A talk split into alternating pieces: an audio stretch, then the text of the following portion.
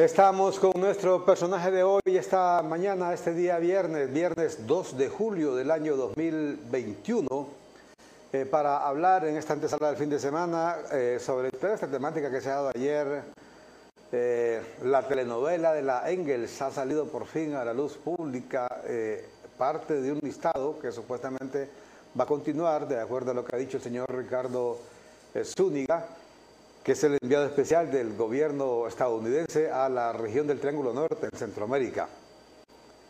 Por cierto, hondureño, hondureño, viene de un linaje del Partido Nacional, es eh, nieto de Ricardo Zúñiga Agustinus, hermano de Tita Zúñiga Agustinus, pero un hombre con una eh, muy respetable participación en diferentes administraciones allá en Estados Unidos. De estos temas hablamos hoy con Doris Alejandrina Gutiérrez, ahora ex eh, precandidata o ex candidata presidencial del PINU, actual diputada por el Partido Innovación y Unidad PINU, y ahora pues en alianza eh, con el Partido Salvador de Honduras del señor Salvador Narrala, aunque todavía no sabemos si eh, ya le dieron el visto bueno a esta alianza en el Tribunal o en el Consejo Nacional Electoral. Buenos días, Doris, ¿qué tal está? Buenos, buenos días, licenciada Amanda Villanueva. Muy buenos días al pueblo hondureño que nos ve y nos escucha. Ya había que no me invitaba, ¿verdad? Me tenía un ah. poquito aislada. Ah, sí, hombre. bueno, siempre es un placer compartir con usted y con su amable teleaudiencia. Y bueno, decirle que eso está en el limbo, la uno, porque ese Consejo Nacional Electoral al final, eh, pues no ha dado una posición contundente al respecto. Hace unos días dijo que iba a mandar, eh, que lo iba a trasladar al Tribunal de Justicia Electoral. El Tribunal de Justicia Electoral eh, dijo que no le habían pasado ningún expediente. Y bueno, así como estamos, yo creo que va a llegar el 5 de julio y vamos a seguir en aspas.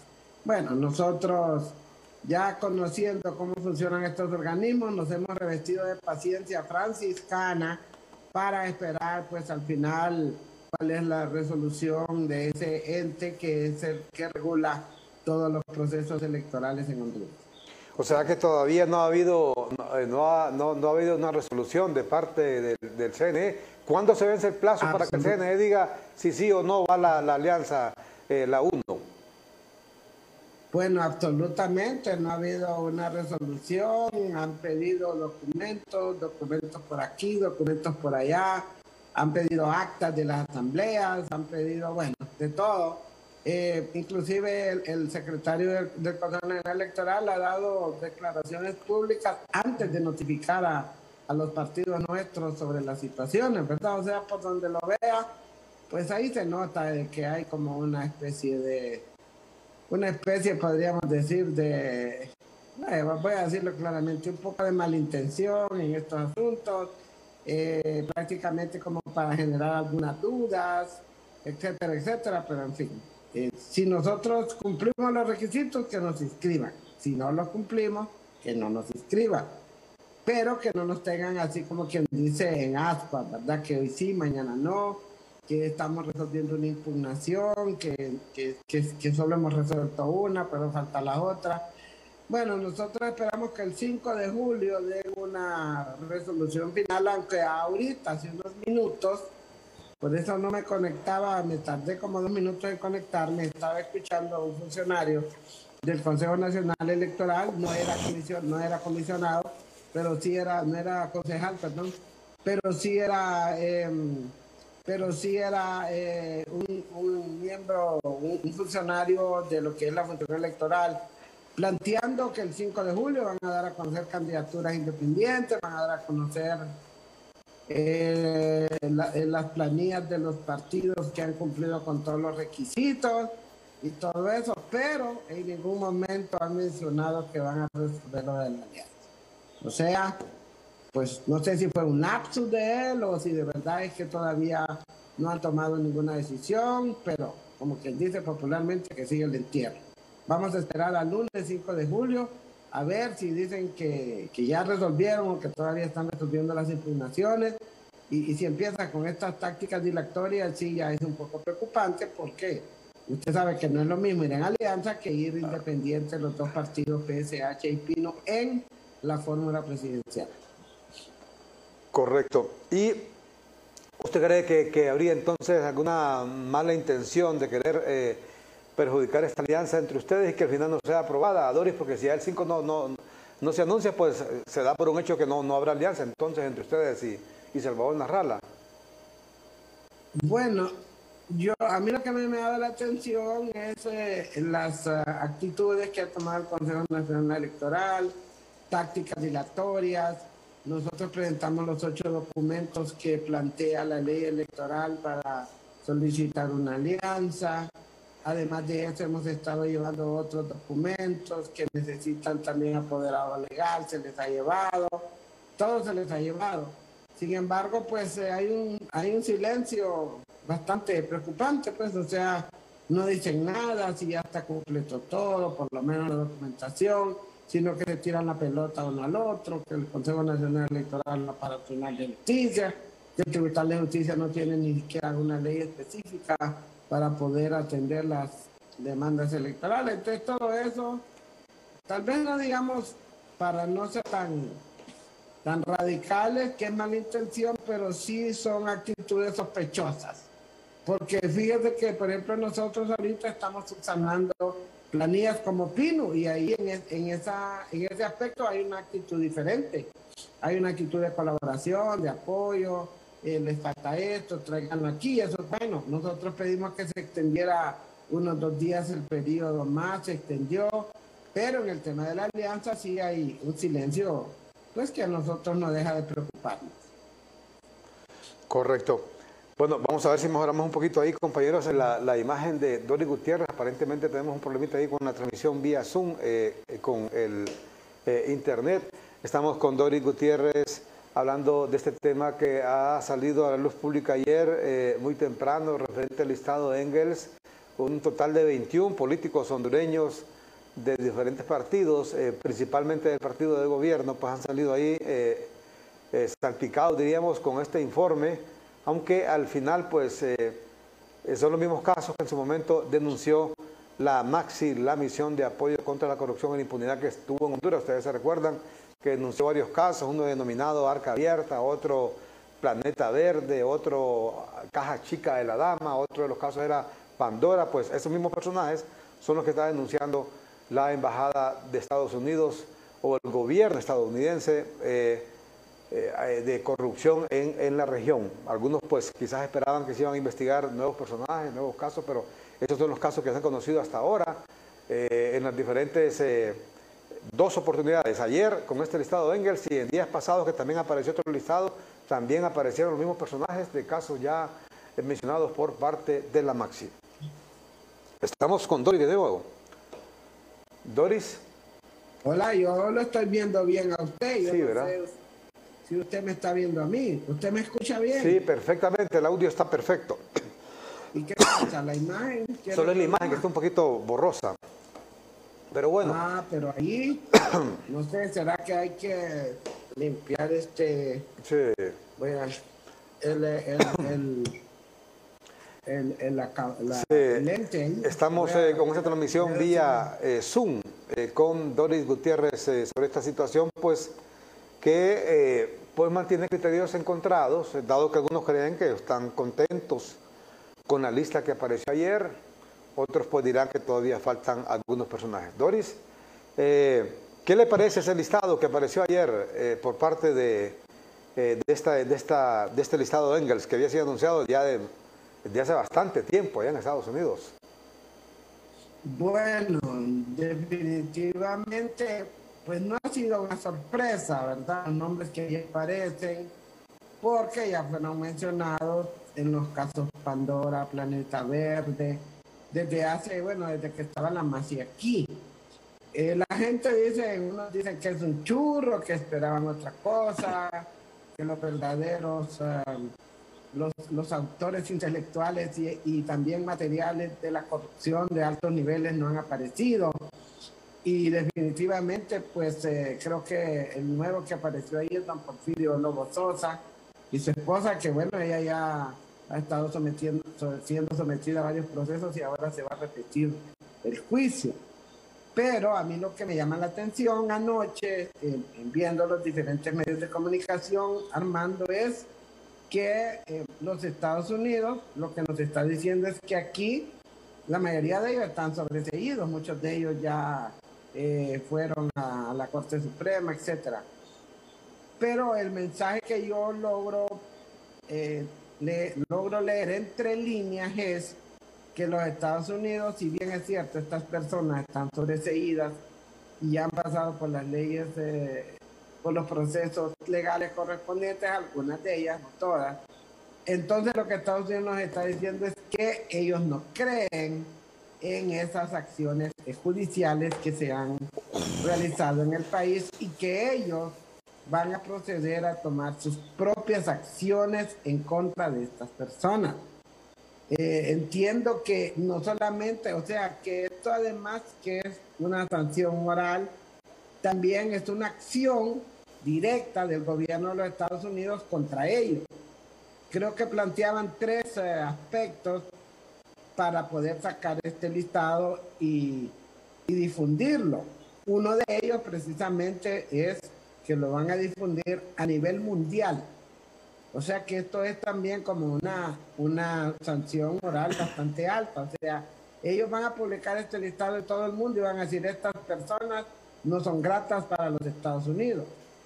No solamente por el hecho de los actos de corrupción, sino también porque eh, plantean dentro de, los, dentro de los parámetros para poder sacar esta lista que son personas que han obstruido la aplicación de la justicia y que son personas que eh, no han dado la cooperación necesaria para que eh, se resuelvan algunos de los casos de corrupción. Yo creo que mucho de esto proviene de los informes que dio la MASI, donde realmente en muchos casos no se les entregaba la información necesaria para poder eh, presentar los requerimientos o las pruebas en el caso que se dieran los juicios.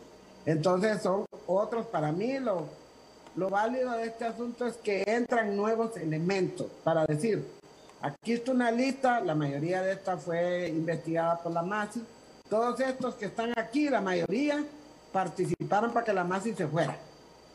¿Por qué participaron y por qué estuvieron a favor? Y de un plomazo se volaron la MASI porque ellos se sentían afectados. En vista de que en su país continúan tranquilamente optando a cargo de elección popular, continúan tranquilamente participando en todas las actividades de la vida política. Entonces nosotros, como país, en vista, dicen ellos, no nosotros como Honduras, sino ellos como país, en vista de estas situaciones, vamos a aplicar nuestras propias medidas.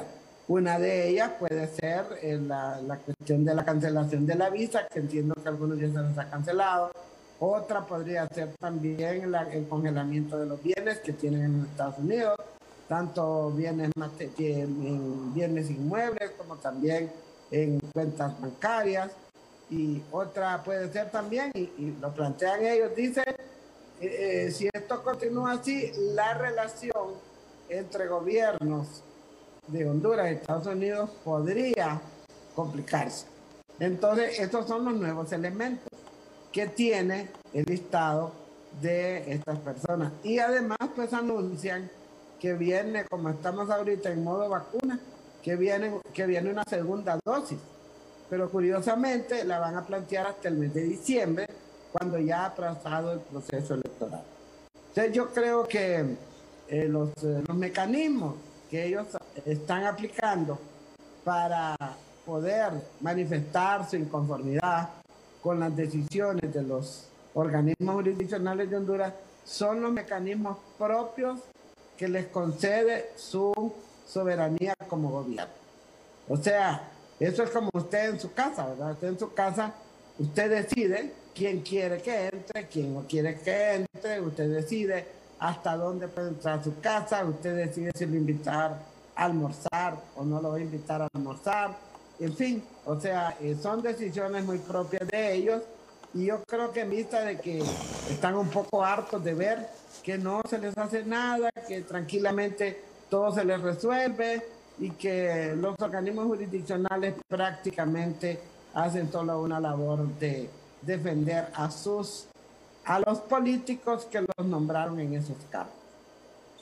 Bueno, eh, un tema de fondo es a propósito de Estados Unidos, que el próximo eh, domingo está de, aniversario con su independencia, el 4 de julio, que por cierto lo van a celebrar a lo grande, partiendo de que el año pasado estuvo terrible a nivel mundial, estaba en lo mejor del encierro, lo mejor de la pandemia en este mes de julio, y hoy por fortuna pues las cosas, las cosas han cambiado un poco, en ciudades como Nueva York inclusive ya se ha levantado la el uso de la mascarilla, ya no está prohibido eh, el uso de la mascarilla, pero bueno, el, hecho de fondo que hay que decirlo hoy, de que una razón tienen eh, razón los Estados Unidos en preocuparse por todo este tema de la corrupción, por cuanto son un país que han ayudado mucho a Honduras, no solamente los Estados Unidos, también otros miembros de la comunidad, internacional y tienen toda la razón de decir, hombre, si el dinero que nosotros aportamos a estos países se le están robando, se le están peleando, debemos hacer algo porque ese dinero lo envían supuestamente para combatir la pobreza, eh, para combatir la corrupción y en el caso de Estados Unidos, con mucho más razón, tomando en cuenta esas caravanas que están partiendo para allá, porque esas caravanas, dice, parten, justamente se van por la tanta pobreza que hay acá, por tanto desempleo, por tanta inseguridad. Entonces, se, significa entonces, dicen ellos que no están haciendo aquí lo que deben hacer para, para darle a esta gente lo que deben de darle y que no se sigan marchando eh, indocumentados y en esas caravanas hacia el norte. De ahí viene toda esa lucha pues de combate a la corrupción que aparentemente hoy se la han agarrado en serio, sobre todo hoy que ha llegado la administración demócrata eh, a través del presidente Biden y vienen con fuerza, pues vienen con fuerza. Eh, y el, hecho que usted decía, Dori Gutiérrez, de que están molestos porque a pesar de todas esas investigaciones que hizo la Maxi, porque son los mismos casos de la Maxi, no se ha judicializado ninguno de estos casos. Eh, todo lo contrario de los eh, encausados en estos casos de la Maxi, eh, han ido saliendo todos poco a poco en los tribunales y han sobreseído la mayoría de los casos. ese es el mensaje que dice, dice usted que están enviando, que están inconformes y quizás hasta molestos por la manera en que la justicia hondureña ha estado tratando a los involucrados en las diferentes denuncias que hizo la Maxi. Bueno, sí, así es. Nosotros no negamos que hay el derecho a la defensa. Nosotros no negamos que nadie puede ser declarado culpable mientras no haya sido vencido en juicio, porque ese es un derecho humano, universal. Pero bueno, hay cosas que son realmente evidentes en este país y que la justicia no ve, no oye ni escucha. Todos lo sabemos, todo el mundo sabemos cómo se nombra esa Corte Suprema ocho nacionalistas, siete liberales. Todos sabemos que esa Corte Suprema inclusive ha autorizado eh, situaciones como la ley especial de las sedes, como el crear organismos jurisdiccionales especiales en las sedes, con una mayoría de 12 magistrados, creo que solo tres han votado en contra. Entonces, realmente no hay credibilidad en ese, en ese poder del Estado, como no hay credibilidad en el Congreso y como no hay credibilidad también en el Poder Ejecutivo, sobre todo en el uso de los fondos. Yo estuve en unas reuniones en El Salvador hace como dos años y fuimos con varios diputados de otros partidos y ahí se nos hizo, se nos presentó una evaluación de la Alianza para el Triángulo Norte que eh, Estados Unidos ponía una buena cantidad de millones de dólares para Guatemala, El Salvador y Honduras para generar programas de empleo, para generar gobernabilidad. Y tenía varios componentes ese programa. Entonces, en esa evaluación que fuimos, creo que fue en agosto del 2019, se nos demostró que no había colaboración de los gobiernos del Triángulo Norte. O sea que los Estados Unidos sí estaban mandando sus eh, fondos, sí estaba cumpliendo con los requisitos, sí estaba exigiendo transparencia en el manejo de los fondos, pero los gobiernos y los tres gobiernos, a nosotros pues tenemos que referirnos al de Honduras, no estaban cumpliendo con su parte. Sobre todo en el tema transparencia, sobre todo el gobierno de Honduras también tenía dar una, una pequeña parte para el desarrollo de algunos proyectos y no, no lo hizo tampoco. Entonces ellos sacaron como conclusión, si a usted le dan una ayuda, por ejemplo, para que mejore su casa, o a cualquier persona ahorita que la gente anda preocupada porque las láminas se le arruinaron, le cae agua, etc. Usted viene y le da una ayuda a esa persona, le dice, mira, te voy a dar estas láminas para que arregles el techo de tu casa y no te estés mojando ahorita con el invierno. Pero usted a, los dos, tres días se da cuenta de que esa persona vendió las láminas, por ejemplo. Las vendió, se las vendió otra persona para lo que sea y sigue con la misma problemática. Entonces ellos se estaban dando cuenta en esa evaluación de que en realidad no había decisión política seria de parte del gobierno de Honduras de combatir, eh, de poner de su parte con los, con los, puntos, porque ellos eran muy exigentes, sobre todo en, los temas de rendición de cuentas. Entonces, en ese, en ese aspecto no había colaboración, había tardanza para enviar la parte económica que les correspondía, no, porque esto tenía que ejecutarlo el gobierno de Honduras. Lo único que los, los gringos estaban pues encima del, del, del, procedimiento, estaban encima de ver que se cumplieran las etapas tal como se había previsto, porque era un programa que creo que de cuatro o cinco años. Usted sabe que ellos en eso de planificación y, organización y todos esos aspectos son bastante cuidadosos, ¿verdad? Entonces eh, vieron que francamente como que no había interés de que se aplicaran estos programas y yo creo que al final pues este, este, este programa no continuó o tuvieron que hacerle alguna reforma. Correcto. Nosotros después ya no, no tuvimos conocimiento. Entonces, eh, es evidente, pues, de que aquí, por ejemplo, en Honduras, usted sabe que tenemos años de que no se ha cumplido con la cuenta, con los requisitos de la cuenta del milenio.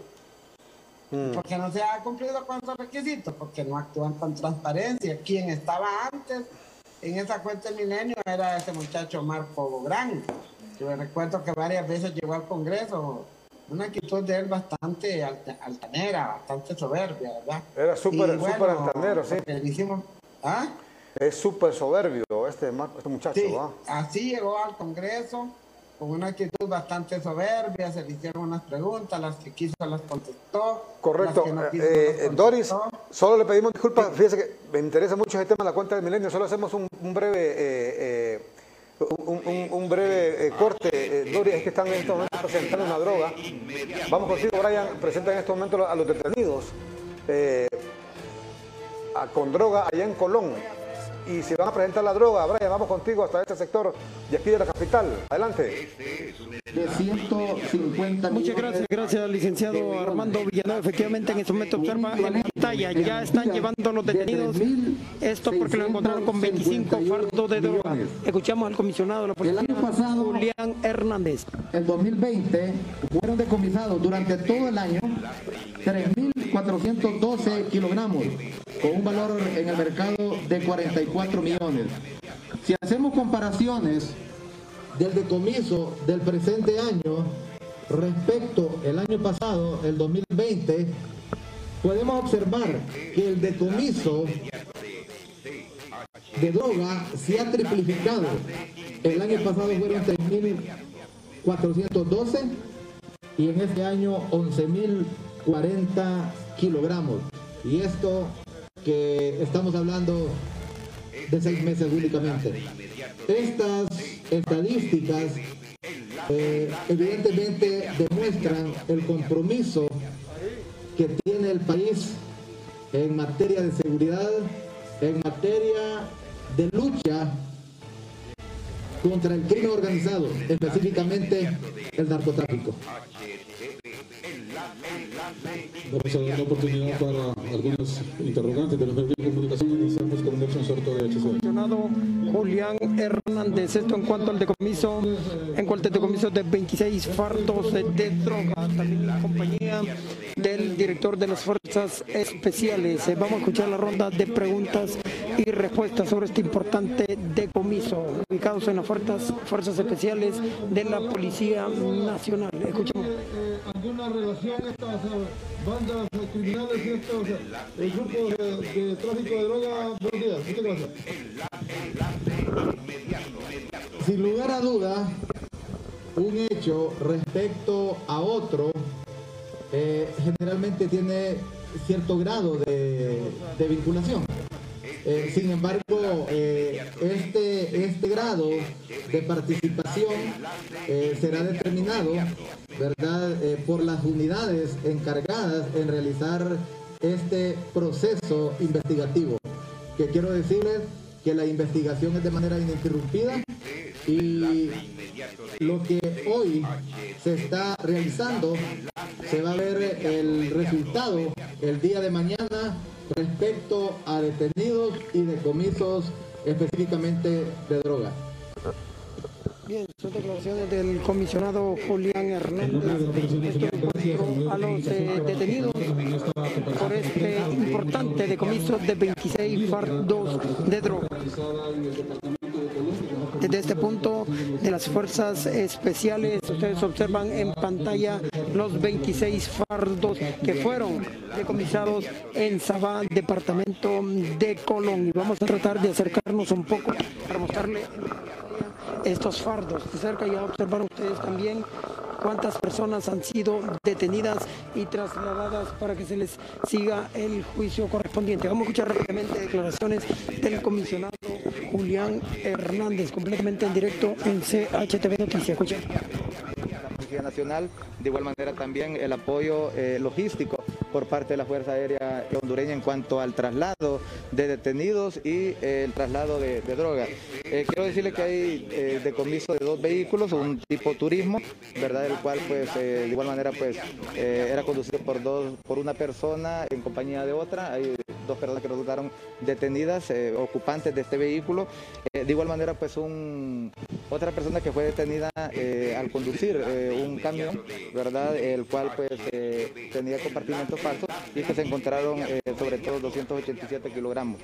De igual manera quizás mencionar que hay cuatro, hay cuatro personas eh, detenidas, entre ellos eh, estamos hablando de Freddy Arnaldo Escalante Meléndez, de 56 años, eh, originario del Progreso y residente en el municipio de Tocoa, Colón. Carlos Siriaco Cruz Troches, de 36 años de edad, originario y residente en el municipio de, Olan- de Olanchito Lloro. Un tercero, Milton Noel Canela Caballero, de 24 años de edad, eh, originario de Olancho y residente en el municipio de Olanchito Lloro. Y un cuarto detenido que es Irving Eduardo eh, Martínez Turcio, de 26 años, eh, originario y residente en el municipio de Tocoa, Colón. Eh, importante quizás mencionar que en cuanto al- a lo que tiene valor verdad de esta droga, el, ese impacto negativo a las finanzas de estas estructuras criminales, estamos hablando de 12 millones de dólares, con un equivalente de 305 millones eh, de lempiras. Eh, importante decirle al pueblo hondureño eh, el esfuerzo que ha venido haciendo el país y simple y sencillamente vamos a hacer una comparación. El año pasado, en el 2020, estamos hablando a nivel de país, estamos hablando todas las instituciones encargadas, ¿verdad?, en materia de seguridad y lucha Está el comisionado Julián Hernández explicando eh, en qué consiste esta operación que se dio ayer en el departamento de Colón. Se han decomisado 26 fardos de coca. En total hay cuatro detenidos. Todavía no han valorado el nivel de cuántos kilos de cocaína vienen en esos 26 fardos o toneladas de cocaína. Si es el caso, hay que recordar cada eh, mil kilos es una tonelada. Es una tonelada, pues son 26 fardos decomisados en esta operación que se dio eh, ayer en el departamento de Colón. Ya estaremos ampliando más adelante todo este informe con eh, eh, Brian Hernández y Jesús Sánchez que se encuentran ahí en las fuerzas especiales de la policía en la colonia 21 de octubre de la capital hondureña. Y antes de regresar también con nuestro personaje de hoy, eh, damos cuenta brevemente, ve usted, en unos segundos, de, hemos informado más temprano de este incendio que se ha dado en San Pedro Sula, donde las llamas desgraciadamente han consumido varios locales ahí, de varios negocios.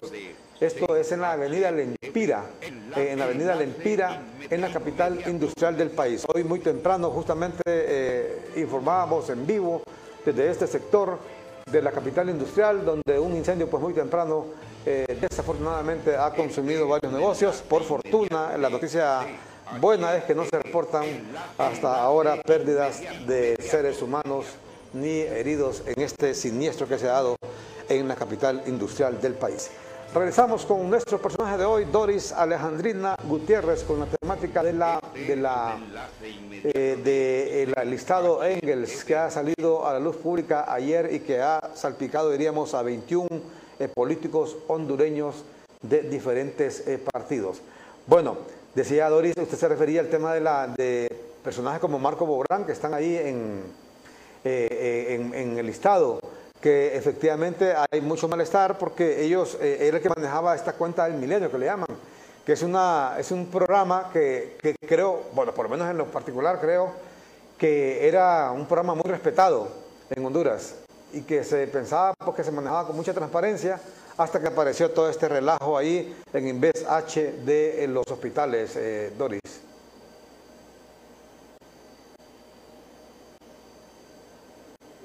Doris, el micrófono, si lo puede encender, por favor. Eh, Doris Gutiérrez, si nos puede encender el micrófono ahí, por favor. Si nos ayuda con el micrófono. Es que lo había apagado porque por mientras pasaba. Correcto, correcto. Está la nota de las drogas, sí. No, le decía, y disculpe, le decía que em, definitivamente lo del Invest es, una temática y lo de la cuenta del milenio es otra temática. Tengo entendido que hasta 2009 la cuenta del milenio fue aprobada, o sea, estaba todavía como presidente de la República el, eh, José Manuel Zelaya Rosales. Pero ya a partir del siguiente año, que fue el 2010, que entró al gobierno nacionalista, empezaron a tener problemas con la cuenta del milenio, que es como usted dice, eh, un apoyo específico que da el gobierno de los Estados Unidos para el desarrollo de proyectos específicos, pero que sí exigen una minuciosa rendición de cuentas. Entonces, desde el 2010 en adelante, esa cuenta del milenio eh, siempre era reparada por el gobierno de los Estados Unidos y no daban todas las cantidades que habían ofrecido precisamente porque no se sentían satisfechos con la manera, con la forma, cómo se estaba eh, aplicando, cómo se estaba utilizando el, eh, este, dichos fondos, que por cierto no eran cuatro centavos, era bastante dinero. Entonces, eh, cuando nosotros cuestionábamos eso en el Congreso, cuando este muchacho fue unas dos, tres veces, creo, durante varios periodos, pues él salía eh, en una situación bastante defensiva, no contundente, sino que decía que bueno, que, todo se manejaba bien, que no sé qué, que no sé cuánto, pero al final eh, nunca era aprobado, nunca se, se, comprobaba que esto era así y entonces al siguiente año daban incluso una menor cantidad de dinero para cierto tipo de proyectos. Bueno, y después le dieron como premio ir al INVEST, con ya sabemos los resultados, que por cierto, este muchacho no creo que haya actuado solo, este muchacho no creo que por sí mismo haya logrado que le dieran 1.100 millones de lempiras eh, para la compra de los hospitales móviles, Esto tenía que haber actuado una autoridad superior a él, necesariamente, necesariamente. Eso es como que en su casa la, la empleada venga y se vaya al supermercado a comprar un montón de cosas o a la pulpería un montón de cosas que, que, que pues eh, alguien tiene que haberle ordenado, no se va a ir a comprar lo que le da la gana, sino que el que da el dinero tiene que decir para qué es. Entonces, eh, eh, aquí nunca se ha aclarado realmente quién dio la orden de entregar ese dinero, o a lo mejor sí se sabe, pero hay, hay temor de, de decirlo, pues por las implicaciones o las consecuencias que se pueda tener. Entonces, desde ahí el muchacho venía mal, de que estaba en la cuenta del milenio, no, no, no daba respuestas contundentes. Claro, como seguramente atrás de él habían otras personas de alta influencia, pues él sabía a lo que se atenía. Y por eso contestaba de esa manera cuando nosotros le hacíamos preguntas en el Congreso. Y la última vez, Armando, que le, hicimos una pregunta fue cuando, después del tal escándalo de los famosos hospitales, que el Congreso decidió hacerle una, que la Comisión Especial COVID-19, de la cual yo formo parte, decidió que se le hiciera eh, una especie de, no podríamos decir de interpelación, porque esas interpelaciones han desaparecido en el Congreso. Hoy no se interpela a nadie, si esa es una función del Congreso, interpelar, es más, el Congreso puede aprobar o improbar la conducta administrativa de cualquier funcionario, pero no lo hace porque todos están de compadre hablado, etcétera, etcétera. Entonces, fíjate que esa vez, eh, eh, pues él llegó y todo, y nosotros le hicimos varias preguntas ahí. Igual manera, ¿verdad? Salió de manera bastante prepotente, altanera, y no daba respuestas eh, contundentes a las preguntas que se le hacían. Sin embargo, la recomendación nuestra fue que lo lleváramos al Pleno y que el Pleno también participara, porque ahí ve una comisión de 11. Como ya sabemos cómo es en ese Congreso, que no lo iban a llevar al Pleno ni siquiera vía Zoom, entonces yo vi una de las que les dije que mi carácter de diputada yo le improbaba la conducta administrativa porque él no había dado respuestas concretas ni contundentes a las preguntas que se le habían hecho. Pero solo yo dije eso.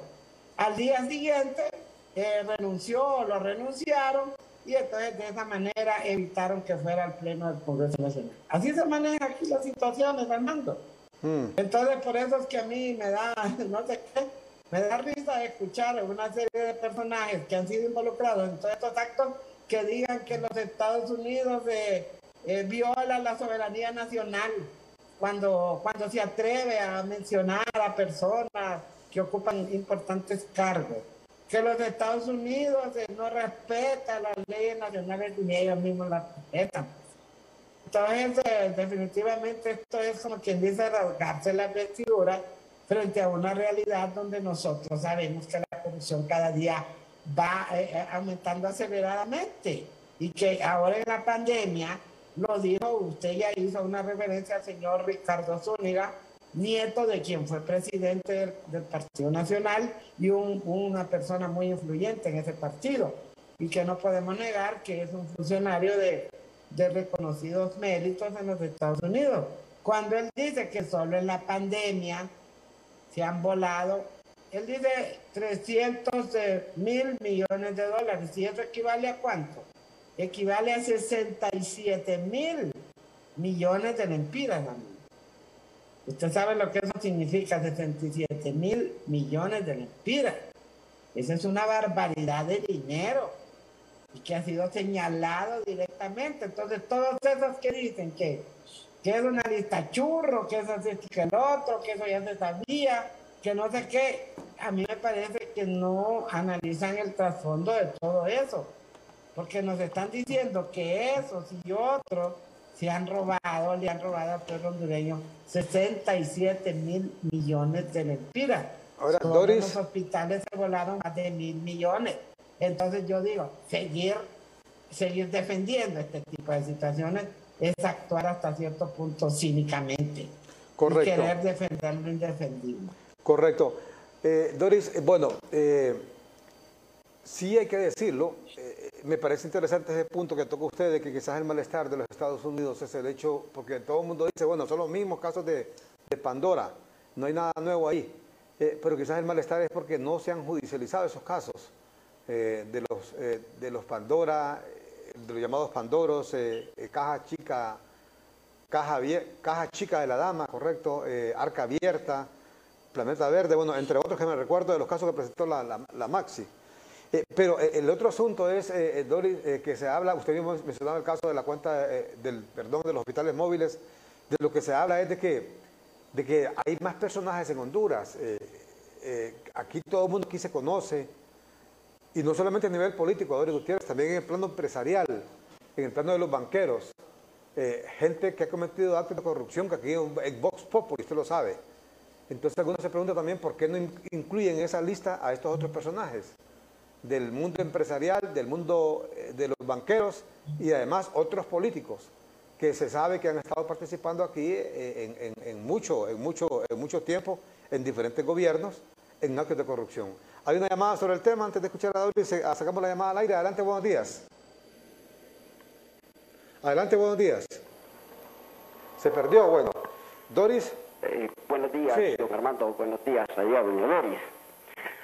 Sin más, me recuerdo, aquí la culpa para la destrucción de la MASI se llama Estados Unidos. No nos andemos enchulando, don Armando, el pueblo hondureño. ¿Recuerda usted cuando este delincuente de Tron metió las uñas en Honduras, porque Juan Orlando y su pandilla eran los niños bonitos de él aquí en Honduras, porque le firmaban a diestra y siniestra todo lo que Tron quería en el mundo. ¿Se recuerdan? ¿Qué pasa en este momento? Aquí estamos pagando las consecuencias. Mire, por ejemplo, aquel otro peludo español, no de español, Luis Almagro, vino a hacer cagadales a Honduras en este aspecto de la máquina y también en las elecciones que robaron cuando Salvador Narrala sí o no, pueblo hondureño, Desde allí viene la raíz para que estos delincuentes que tenemos ahorita dentro del Partido Nacional estén haciendo micos y pericos robándose. Voy a rápidamente darle el listado. ¿Quién empezó a robar en el Banco Central? ¿Se acuerda usted? Fue aquel Tito Millón San Pedrano. Después le sigue el gran otro Tito, así se mata el zancudo, con salud pública. Mire aquella, aquella, aquella profesora, aquella señora, que es la madre de actual del secretario del Partido Nacional en el Congreso, 11 millones en el día que iba a, entregar la alcaldía en Santa Bárbara. Y muy bien, gracias. Y de esos, de todito eso, le quitaría todito el programa para darle listado desde dónde viene esta corrupción condenada. Y aquí, muy bien, gracias, esto yo, que por una bolsa desgraciada de frijoles picados y por 50 pesos se venden estos hondureños. Por Dios, más aquí en Tegucigalpa que da vergüenza. Y lo terrible que no les ajuste la bolsa y dicen a joder al vecino, présteme, présteme mientras me pagan, o a quitarle lo que tiene el vecino. ¡Qué vergüenza! Les digo esto porque yo lo sufro en carne propia aquí, yo lo veo. Es una vergüenza, créanmelo de corazón. Pero bueno, algún día estos malditos van a pagar todo lo que han hecho, porque rotundamente así vale la pena. Y allí, ahí está otro partido que se presta, que es el Partido Liberal. Una esquina del Partido Liberal se presta para estas sinvergüenzadas en el Congreso. Este partido se presta, no todo el partido, sino unos pocos congresistas del Partido Liberal se prestan para esta sinvergüenzada. Y si para eso fuera poco, don Armando y pueblo hondureño, ahorita que sacaron esas firmas para las famosas, esas sedes, varios de ellos no quisieron firmar. ¿Sí o no, doña señora? Ahí está ella que no me deja mentir. Don Armando, Dios lo bendiga, muchísimas gracias. Bueno, muchas gracias a usted por participar. Bueno, también para ser parejos hay que recordar, ya que mencionó el banco, al Banco Central, el, amigo, hay que recordar también del Banco Central sacaron carretillas de dinero, ¿ah?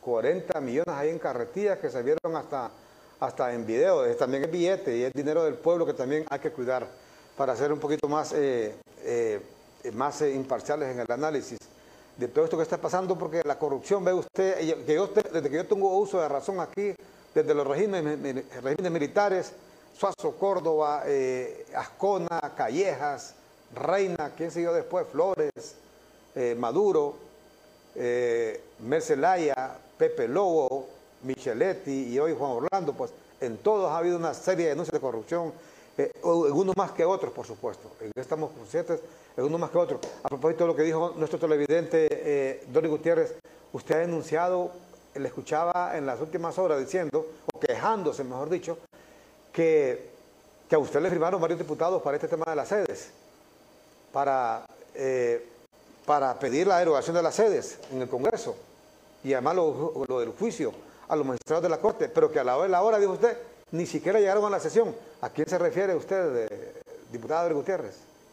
Bueno, eh, primero, eh, así como habló el amable televidente, de indignado Armando, porque él expresa una indignación, una indignación justa, así como el Señor Jesucristo cuando llegó a al templo y vio a los mercaderes ahí que habían convertido en un mercado la casa de Dios y los agarró a chilillazos, ahí los sacó, indignado. Ah, bueno, hasta Dios que Dios, ¿verdad? Jesús. Así como ese caballero que acaba de llamar, así está indignado el pueblo hondureño, Armando. Lo que pasa es que unos lo expresan de un modo, otros lo expresan de otro, otros se callan, otros se lo dicen con ironía, pero esa es la realidad. Porque descaradamente, descaradamente, esta gente sigue haciendo lo mismo sin ningún eh, escrúpulo. Siguen haciendo lo mismo. Hoy vamos a aprobar otras dos leyes ahí eh, que a mí me tienen preocupada, Armando y lo voy a compartir con usted porque quiero oír su opinión como periodista. Todavía no he emitido mi voto en la comisión de dictamen.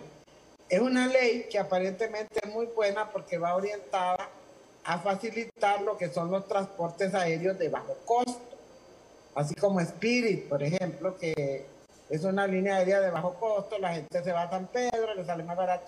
Entonces ahorita están aprobando una ley para eso. Aparentemente se ve buena, pero ¿Cuál es el trasfondo de eso? Que todas estas empresas prácticamente se les va a exonerar del pago de impuestos y todo. Y siendo malicioso, a mí me parece que esto está vinculado directamente con la sede. O sea que además de estarles dando todos los beneficios que se les está dando, también eh, van a tener, creo yo, líneas aéreas en donde no van a pagar prácticamente impuestos ni nada de eso. Eso me tiene preocupada. Igual manera, con aprobar un software eh, que dicen que es donado para el Instituto Nacional Agrario. ¿De qué se encarga el Instituto Nacional Agrario? De la temática de la tierra, de los territorios. ¿Y cuál es la urgencia de aprobar estas dos leyes? imagínense, ya está aprobado que no van a pagar impuestos, ya está aprobado que, mm, que además de no pagar impuestos no van a tener ni siquiera un RTN que no, no van a ser eh, incluso detenidos de ninguna aduana, ni ningún funcionario les puede llamar la atención. Ya está aprobado que van a tener organismos jurisdiccionales eh, propios, que van a tener su propio gobierno, un Estado dentro de otro Estado, ya está aprobado. La Corte Suprema de Justicia avaló eso también, o mejor dicho, ellos, ellos, ellos fueron los que aprobaron la creación de esos organismos jurisdiccionales.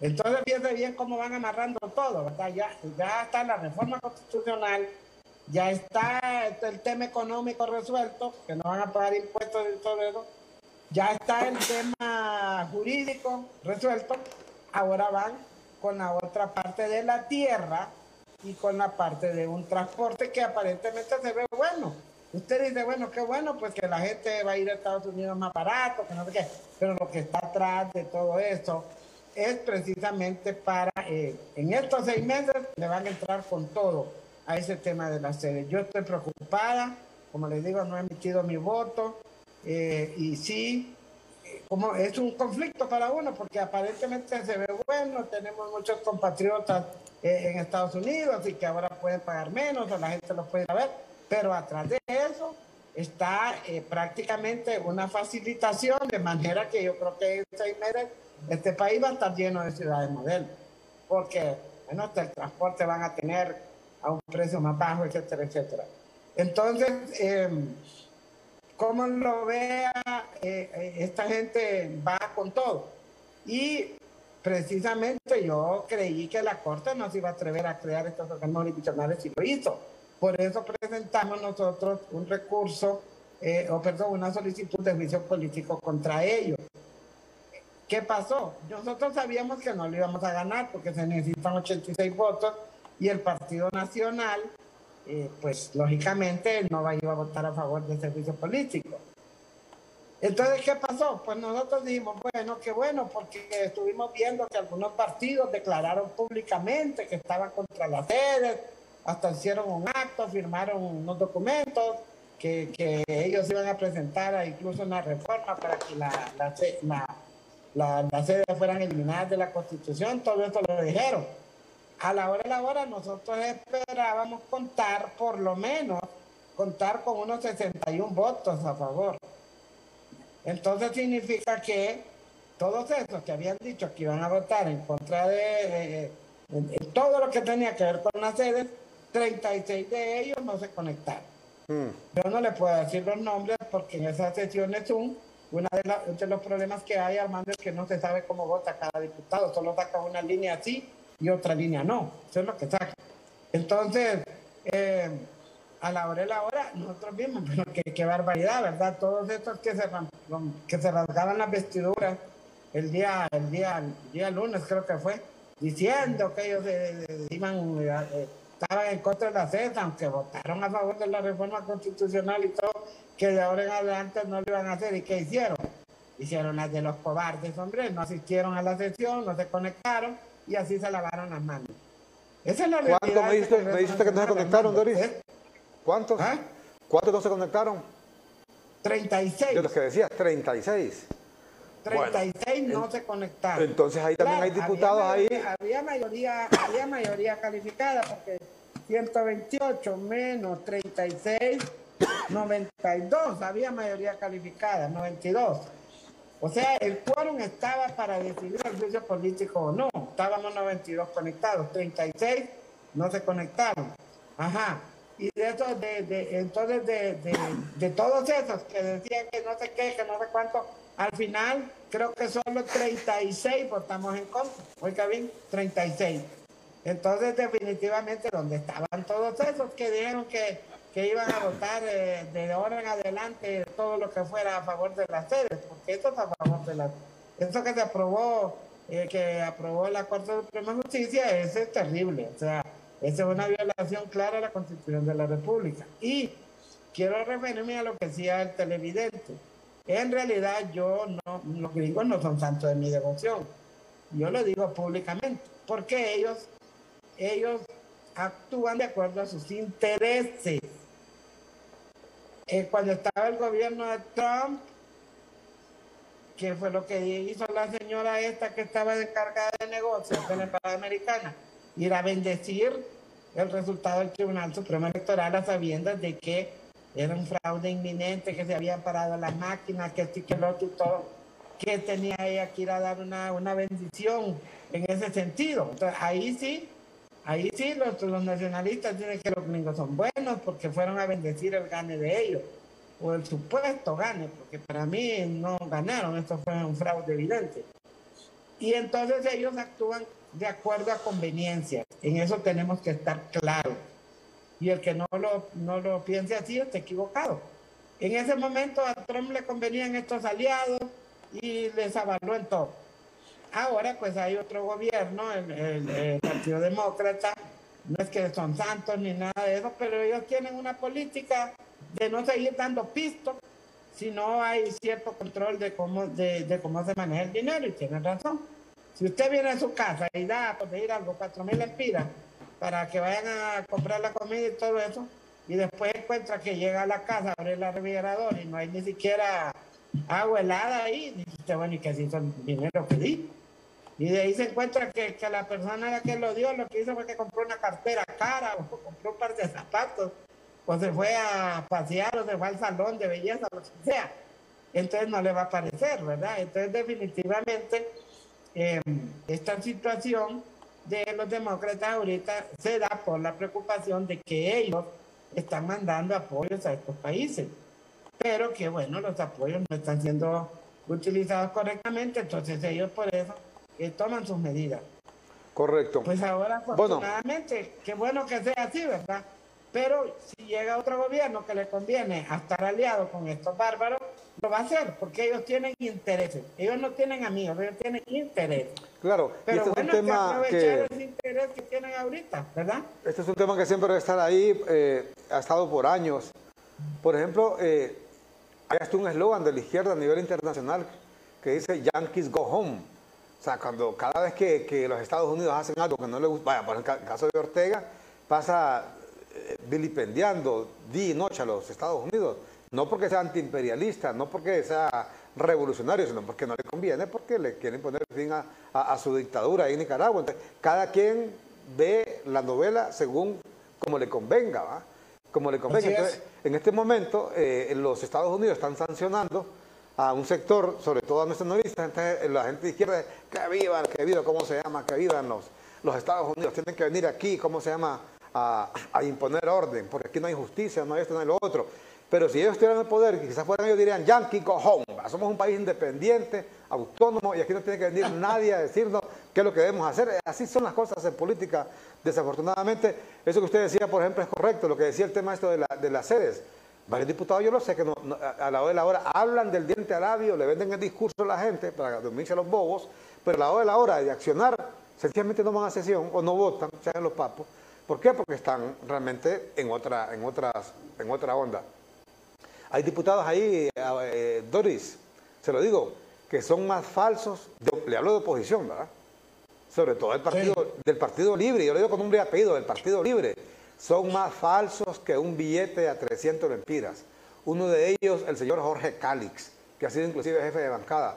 Ese señor es más cachureco, se lo aseguro, que el mismo Anduray. Es más cachureco que Fernando Anduray. Y habla todos los días que esto, que lo otro, pero eso es el discurso. Allá pasan metidos allá donde Mauricio Oliva, hombre. Ahí pasan metidos con los cachurecos en todas cuestiones. Son cachurecos y que se duermen a los bobos con ese discurso que preguntan, pero son más falsos que un billete de 700. A la gente se la duerme. a la gente se la duerme. Voy a decir, es que hay cosas que no solo, solo un, momento, hay una llamada de Copán. Eh, eh, Doris, eh, una llamada de Copán. Adelante, buenos días. Adelante, buen día. Buenos días. Sí.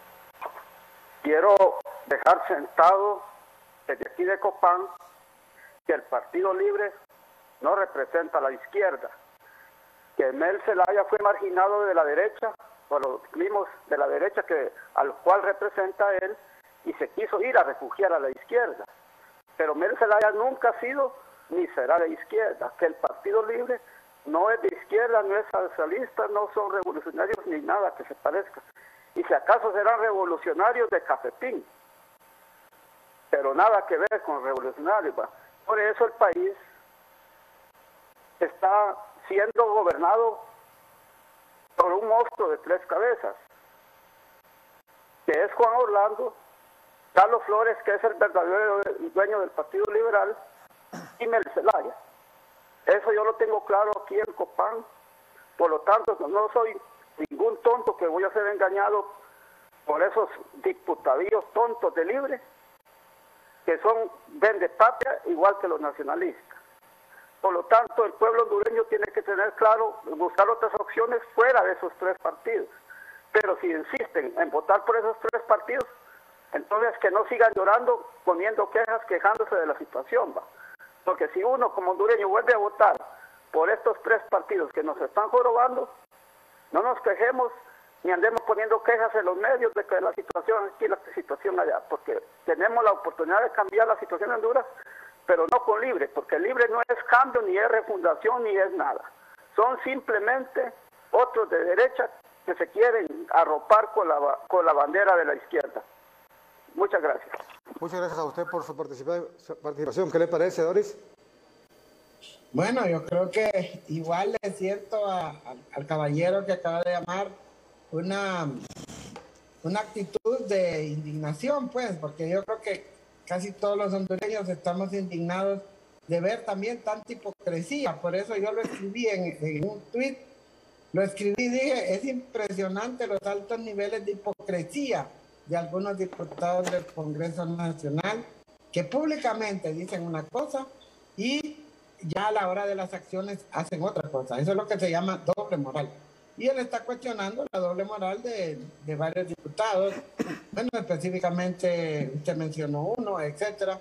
Eh, sin embargo, yo creo que el pueblo hondureño, a mí lo que me agrada es que la gente ya está abriendo los ojos, ya está analizando la conducta de cada diputado, ya está viendo quiénes realmente son congruentes entre lo que piensan, dicen y hacen y quiénes realmente tienen una doble moral. Y yo les voy a decir una cosa, Armando, el Congreso es clave para tomar las decisiones más importantes del país. Y por eso ahorita en el nuevo proceso electoral, en este proceso electoral del 28 de noviembre, ahorita la pelea va a ser por el Congreso. Mire, y con esto le digo al caballero que acaba de hablar, mire, el pueblo hondureño no es que ha sido tan tonto. En el periodo 2014-2018, el pueblo hondureño le dio 80 diputados a la oposición, algo nunca visto en los últimos 200 años, creo. Que vamos a cumplir, dice que de vida independiente, que de vida independiente no tenemos nada. Entonces, mire, hermano, el pueblo hondureño le dio 80 diputados a la oposición. Oiga bien, con esos 80 diputados, si hubiéramos estado firmes, hubiéramos hecho micos y pericos, como dicen, por el bien del país. Hubiéramos podido incluso hacer reformas constitucionales serias en beneficio de la población. Hubiéramos podido nombrar la Corte, hubiéramos podido nombrar eh, los organismos contralores, eh, con gente proba, con gente honesta, como el Tribunal de Cuentas, como, como el Ministerio Público, como la Procuraduría General de la República, en fin. Entonces el pueblo fue sabio y dijo, aquí está la oposición, el Congreso es de ustedes. ¿Qué pasó, Armando? Y voy a decirlo directamente, el Partido Liberal le entregó todo el poder al Partido Nacional. No quisieron dirigir el Congreso Nacional, votaron a favor del, Partido Nacional que solo tenía 48 votos, oiga bien, 48 votos, lograron todo. Lograron nombrar la corte, lograron nombrar el fiscal, lograron nombrar el, el tribunal, en ese tiempo se llamaba Tribunal Supremo Electoral, lograron nombrar el, el, el, Procurador General de la República, lograron todo. Y después lo, le dio, nos dio potestad a la oposición para haber hecho actos relevantes en materia legislativa y lo que hizo la mayoría de eso fue vender. Hay que decirlo con nombre y apellido. Bueno, eh, Doris. Así que no le echemos la culpa todo al pueblo, Armando. Correcto. Por lo menos en el Congreso, la gente le dijo a la oposición, aquí está, a ver qué van a hacer con esto. ¿Y qué pasó? Correcto. Una ala, bueno, no ala, todo el Partido Liberal se fue con el Partido Nacional y le dio todo. Y le voy a decir otra cosa. Esta servidora, cuando en el tiempo de la Corte solo faltaba un voto, porque usted se acuerda que eso fue bien complicado. Yo fui a hablar con altos personeros para decirle ese voto del Pino estaría a favor de que la Corte fuera manejada por el Partido Liberal. ¿Por qué razón? Por lo menos para que hubiera un contrapeso, aunque no, yo sé que ellos al final son iguales, pero por lo menos que hubiera un contrapeso, ya que no se pudo hacer un contrapeso en el Congreso, hacer un contrapeso en la Corte. Yo decía ofrecer el voto que soy la única diputada del Pino, sin andar, ni queda Dios poniendo poniendo este, Correcto. condiciones económicas o algo, ni quiera Dios que ahí andamos pidiendo millones. Sino decirle, miren, me parece que por lo menos la Corte la debería manejar la oposición, ya que ustedes no quisieron manejar el, el Congreso Nacional. Y esa persona me dijo, lo que pasa es que nosotros tenemos convenios entre partidos. Y el convenio que hay es que el Partido Nacional maneje los tres poderes del Estado. ¿Qué le parece? Hmm. Bueno. ¿Qué le parece? Bueno, y yo siento que usted también no quiere ir más allá, pero, pero usted no siente que también ahora, eh, en ese convenio que dice usted, también ha entrado el Partido Libre. Eh, ellos están ahora en el Tribunal Superior de Cuentas, están en el registro, en el Consejo Nacional Electoral. Eh, ¿Qué más están? En, están en varios lugares, en la Comisión de Política Limpia. no es parte ahora el Partido Libre de esto, no, hay un tripartidismo ahora en Honduras. siento que usted la siente como con temor de, ir un poquito más allá.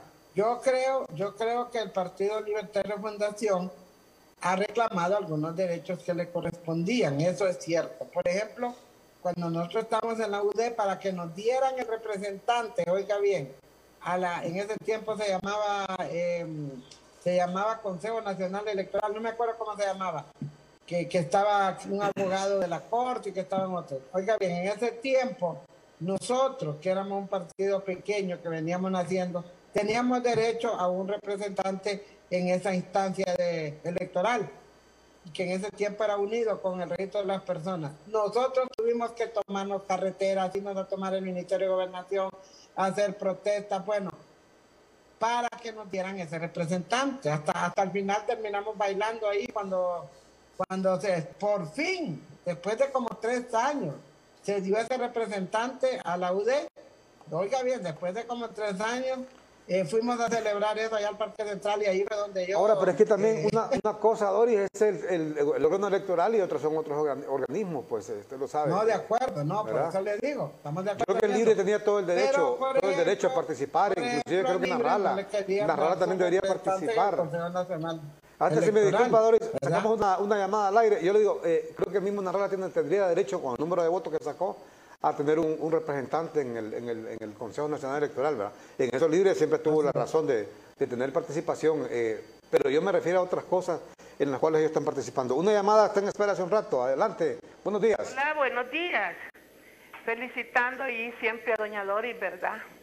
Y a usted, licenciado, por darnos el espacio al pueblo de podernos expresar. es lo único que nos queda expresarnos, porque de hecho hay mucho trecho no se puede de hecho, porque hay mucho trecho.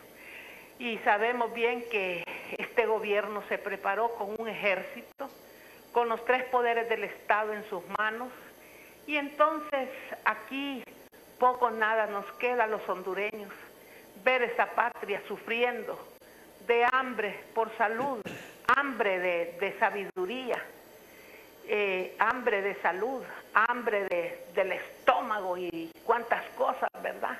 Aquí lo único que yo le pido a todos los hondureños, doblar rodillas a nuestro Eterno, para que tenga gracia y misericordia y podamos sacarlas. De nada sirve que yo vaya a votar por, por las mejores personas, porque aquí hay que ir a votar con lupa para buscar lo mejor. Pero a la hora del té, si no le conviene al electorado, desde que pusieron esas tres esas personas en el electorado, ¿quién las eligió? No las eligió el pueblo, no fue democrático. Esa señora Hall, la otra señora eh, Moncada y todo eso. ¿Por qué se inventaron eso? Si ya tenían un personal que manejaba bien las elecciones, que contaban los votos, entonces todo eso es amañado. Y entonces, ¿qué nos queda? Orar nada más y saber de que no hay tarjeta de identidad y, la vienen ofreciendo desde diciembre del año pasado, que en diciembre sale, que en noviembre sale, hacer ir a caminar esas ancianas todo un día soleadas para que le den la identidad cuando llegan.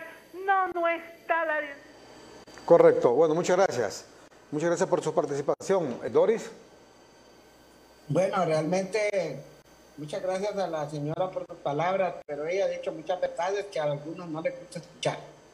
Y, lo que ha planteado de, lo del registro nacional de las personas es una verdad meridiana, Armando. La gente ahí anda de la seca a la meca para poder obtener su, eh, su, documento de identidad. Ahí lo mandan a uno a unas tales, eh, a unas tales redes que tienen eh, y uno se, se mete ahí. Por ejemplo, yo quisiera que a mi mamá le vinieran a dejar la tarjeta a, la casa porque es una señora de 94 años, ella ya no sale, etcétera, etcétera, igual mi hijo especial. Ahí ponen de que si quieren que, que si quieren que pueden venirla a entregar domiciliariamente, porque hay personas que realmente no pueden ir a reclamarla. Pero uno se mete ahí a las páginas y todo y al final, eh, al final no sale nada y al final no le dicen exactamente qué es lo que debe hacer. Entonces el proyecto Identifícate realmente ha sido un fracaso. Y por otro lado, Armando, yo estoy de acuerdo también Tal vez yo creo que nosotros somos muy ilusos, porque fíjate que en, la ley no dice que tienen que ser representantes de partido, en la reforma constitucional dice que tienen que ser personas em, idóneas para el desempeño del cargo. No dice que tienen que ser representantes de los partidos de mayor caudal electoral.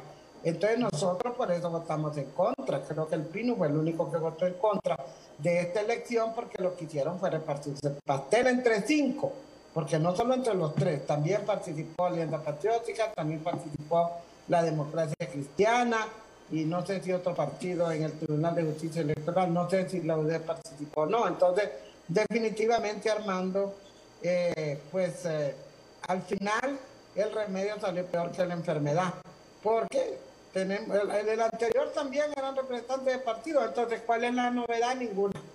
Ninguna novedad. Ya vimos lo que pasó en las elecciones primarias, muchos cuestionamientos. Ahorita, por ejemplo, lo que está ocurriendo con, con la Unidad Nacional Opositora, que en cuanto sí, que no, y aquella ambivalencia. Entonces, eh, realmente la gente tiene razón de estar molesta, de estar indignada. Los tres televidentes que han hablado se les nota en su tono de voz la indignación y que ya están cansados de lo mismo. Claro que sí, hay que orar, hay que doblar rodillas, como dice la, la señora, sobre todo nosotros los que, los que profesamos una fe cristiana, pero no solo doblar rodillas, tenemos posibilidades de hacer cambios en el país si el pueblo realmente se decide. Si este pueblo realmente demuestra su, su demuestra su, que está indignado en el próximo proceso electoral y se va masivamente a votar, yo digo que no hay fraude que lo pueda definir. Creo que ya prácticamente la gota ha rebasado el, eh, ha rebasado el vaso con agua porque demasiado, se han demasiado, han abusado demasiado de este pueblo. Y con la pandemia se ha visto más evidente porque estamos en una situación de vulnerabilidad. Mire lo que ha pasado con las vacunas, eso es una barbaridad. Yo soy una víctima de eso también, ya lo denuncié en el Congreso. No, yo me fui a poner la, la Sputnik aquí en el momento que mandaron a las personas mayores de 70 años, andábamos un montón de personas adultas mayores. Allí fuimos muy, estuvo muy bueno el proceso, nos atendieron muy bien, fue rápido eh, ni siquiera nos bajamos del carro, nos pusieron la vacuna, pero ahora es que ya no hay la segunda dosis. O sea, qué irresponsabilidad. No puedo entender esto yo, cómo le vale dejarnos a la deriva. Y, la mayoría de las benditas vacunas será que son donadas o saber, porque cuando se hace un convenio, como se pone a creer usted que solo se va a hablar de una dosis y no se va a hablar de la segunda dosis. Entonces, son situaciones que indignan a la gente. Le dicen que vaya a vacunarse, y están los gentíos haciendo filas que más bien se van a contagiar ahí. Cuando llegan al lugar les dicen que ya no hay, que se acabaron. No, por Dios santo, esto no puede seguir así, Armando. Se necesita un cambio radical en este país. Y yo creo que sí habemos personas que queremos una verdadera transformación, que queremos ser transparentes y que queremos decirle al pueblo basta ya de corrupción. Y de aquí en adelante vamos a informarles de cómo se gasta hasta el último centavo del Estado. Perfecto. Yo tengo la fe en Dios de que le va a dar sabiduría a este pueblo para que realmente tome las mejores decisiones de cara al próximo proceso electoral. Perfecto. Vamos a hacer una pausa, eh, Doris, y luego regresamos con usted con la parte final. Si hay que decirlo, eh, lo que dice expresador y Gutiérrez, el malestar tanto de la comunidad internacional como de los, eh, de los hondureños en la mayoría es justamente el hecho de que, hombre, no hemos estado manejando bien las cosas aquí. Si, en Honduras funcionara nuestra institucionalidad y se castigara como se debe castigar el, delito, pues no, no habría toda esta situación que se da. Eh, se da toda esta presión ahora a través del listado de Engels, justamente a raíz de eso, de que no se castiga el delito. Lo que sí yo lamento es que algunos casos que están ahí eh, en ese listado, porque yo los conozco, yo se lo digo honestamente, yo creo que los culpables son otros ahí, eh, que están queriendo o están ahí pagando justos por pecadores.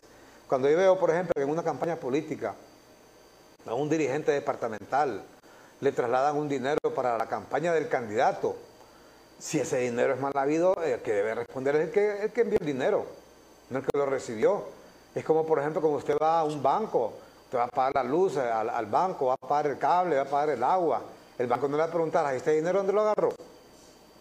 Usted solo paga, va a un restaurante a comer, el, mesero no le va a preguntar, ¿y este dinero dónde lo agarró? Pues igual, cuando hay una campaña política, hay un jefe de campaña, hay un gerente de campaña, como le llaman en cada partido, hay un jefe de finanzas, ese jefe de finanzas o el director de campaña o directora es el que transfiere el dinero y le dice, mira, ahí te demandamos tanto porque el candidato va a llegar. Ocupan dinero porque el candidato va a llegar a tal lado, a Choluteca, eh, a Copán, a Olancho, a Colón, y ahí ocupan dinero para qué? Para el transporte, alimentación de la gente, eh, eh, anuncios en los medios, etcétera.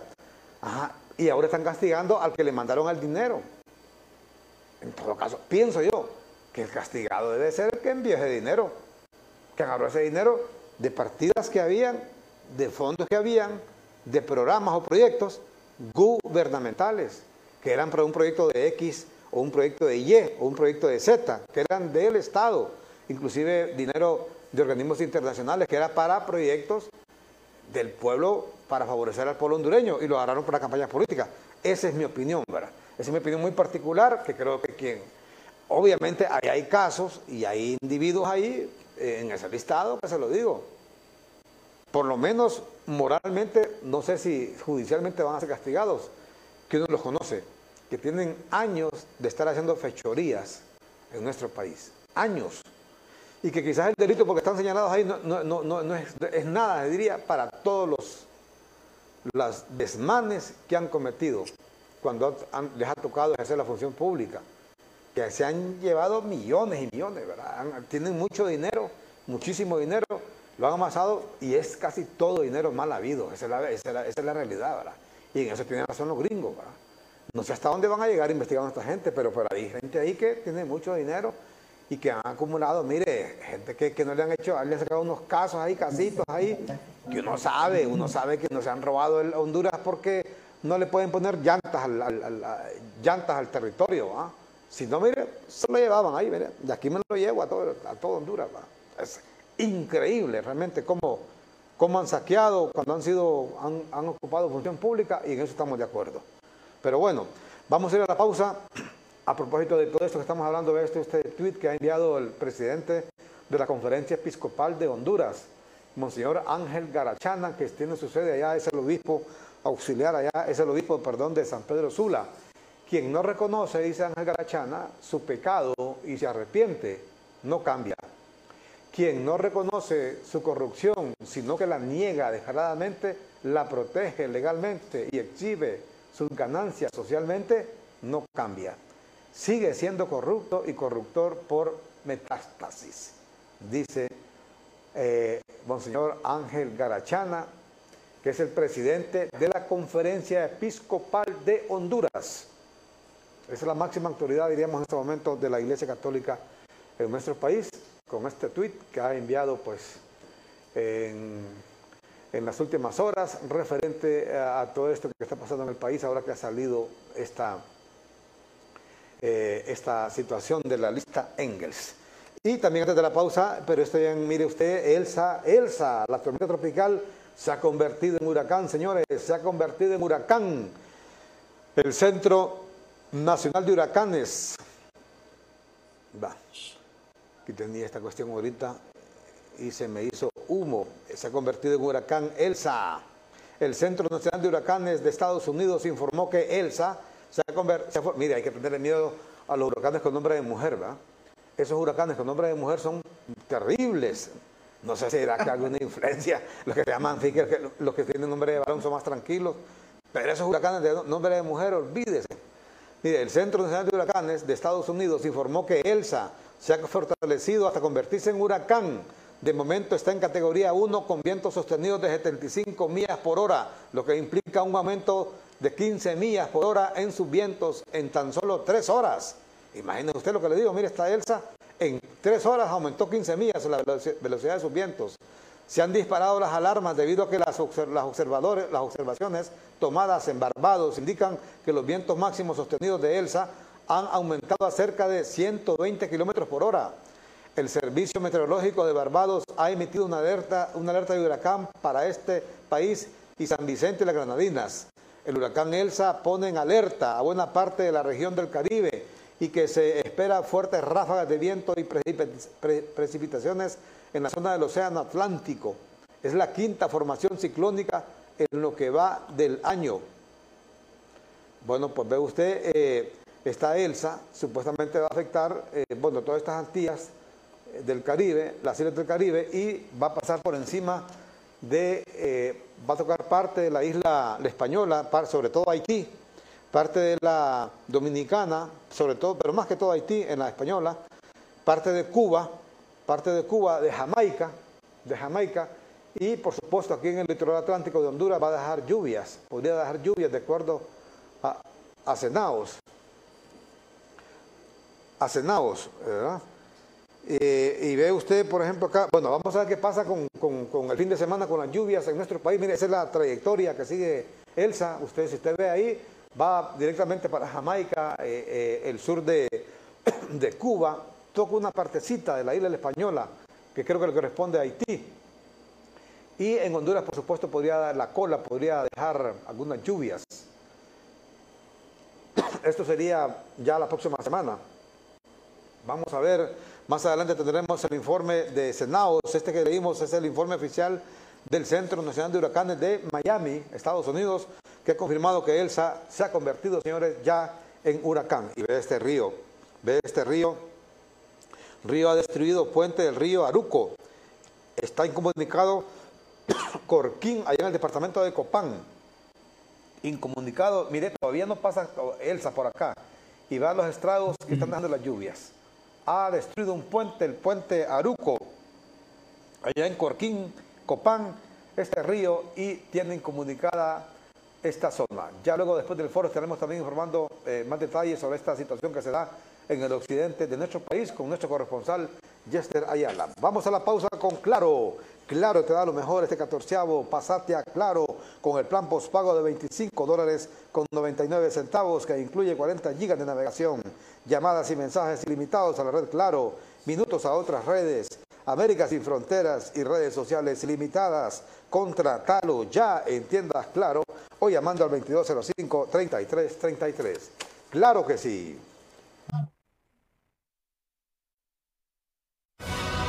Noticiero Matutino con Armando Villanueva. Los temas políticos del día ya tienen una plataforma de opinión con verdaderos profesionales. Recordaremos los momentos más trascendentales de la historia política de Honduras. A fondo con Armando Villanueva y el polémico Carlos Montoya. Lunes a viernes, 7 de la noche por CHTV. canal hondureño de televisión. A fondo. Hola, soy EEH. Y ella es CREE. Juntos iluminamos Honduras. Ella define las tarifas con base en el análisis de costos que entrega la ANE y vela por el cumplimiento de las reglas del sector eléctrico.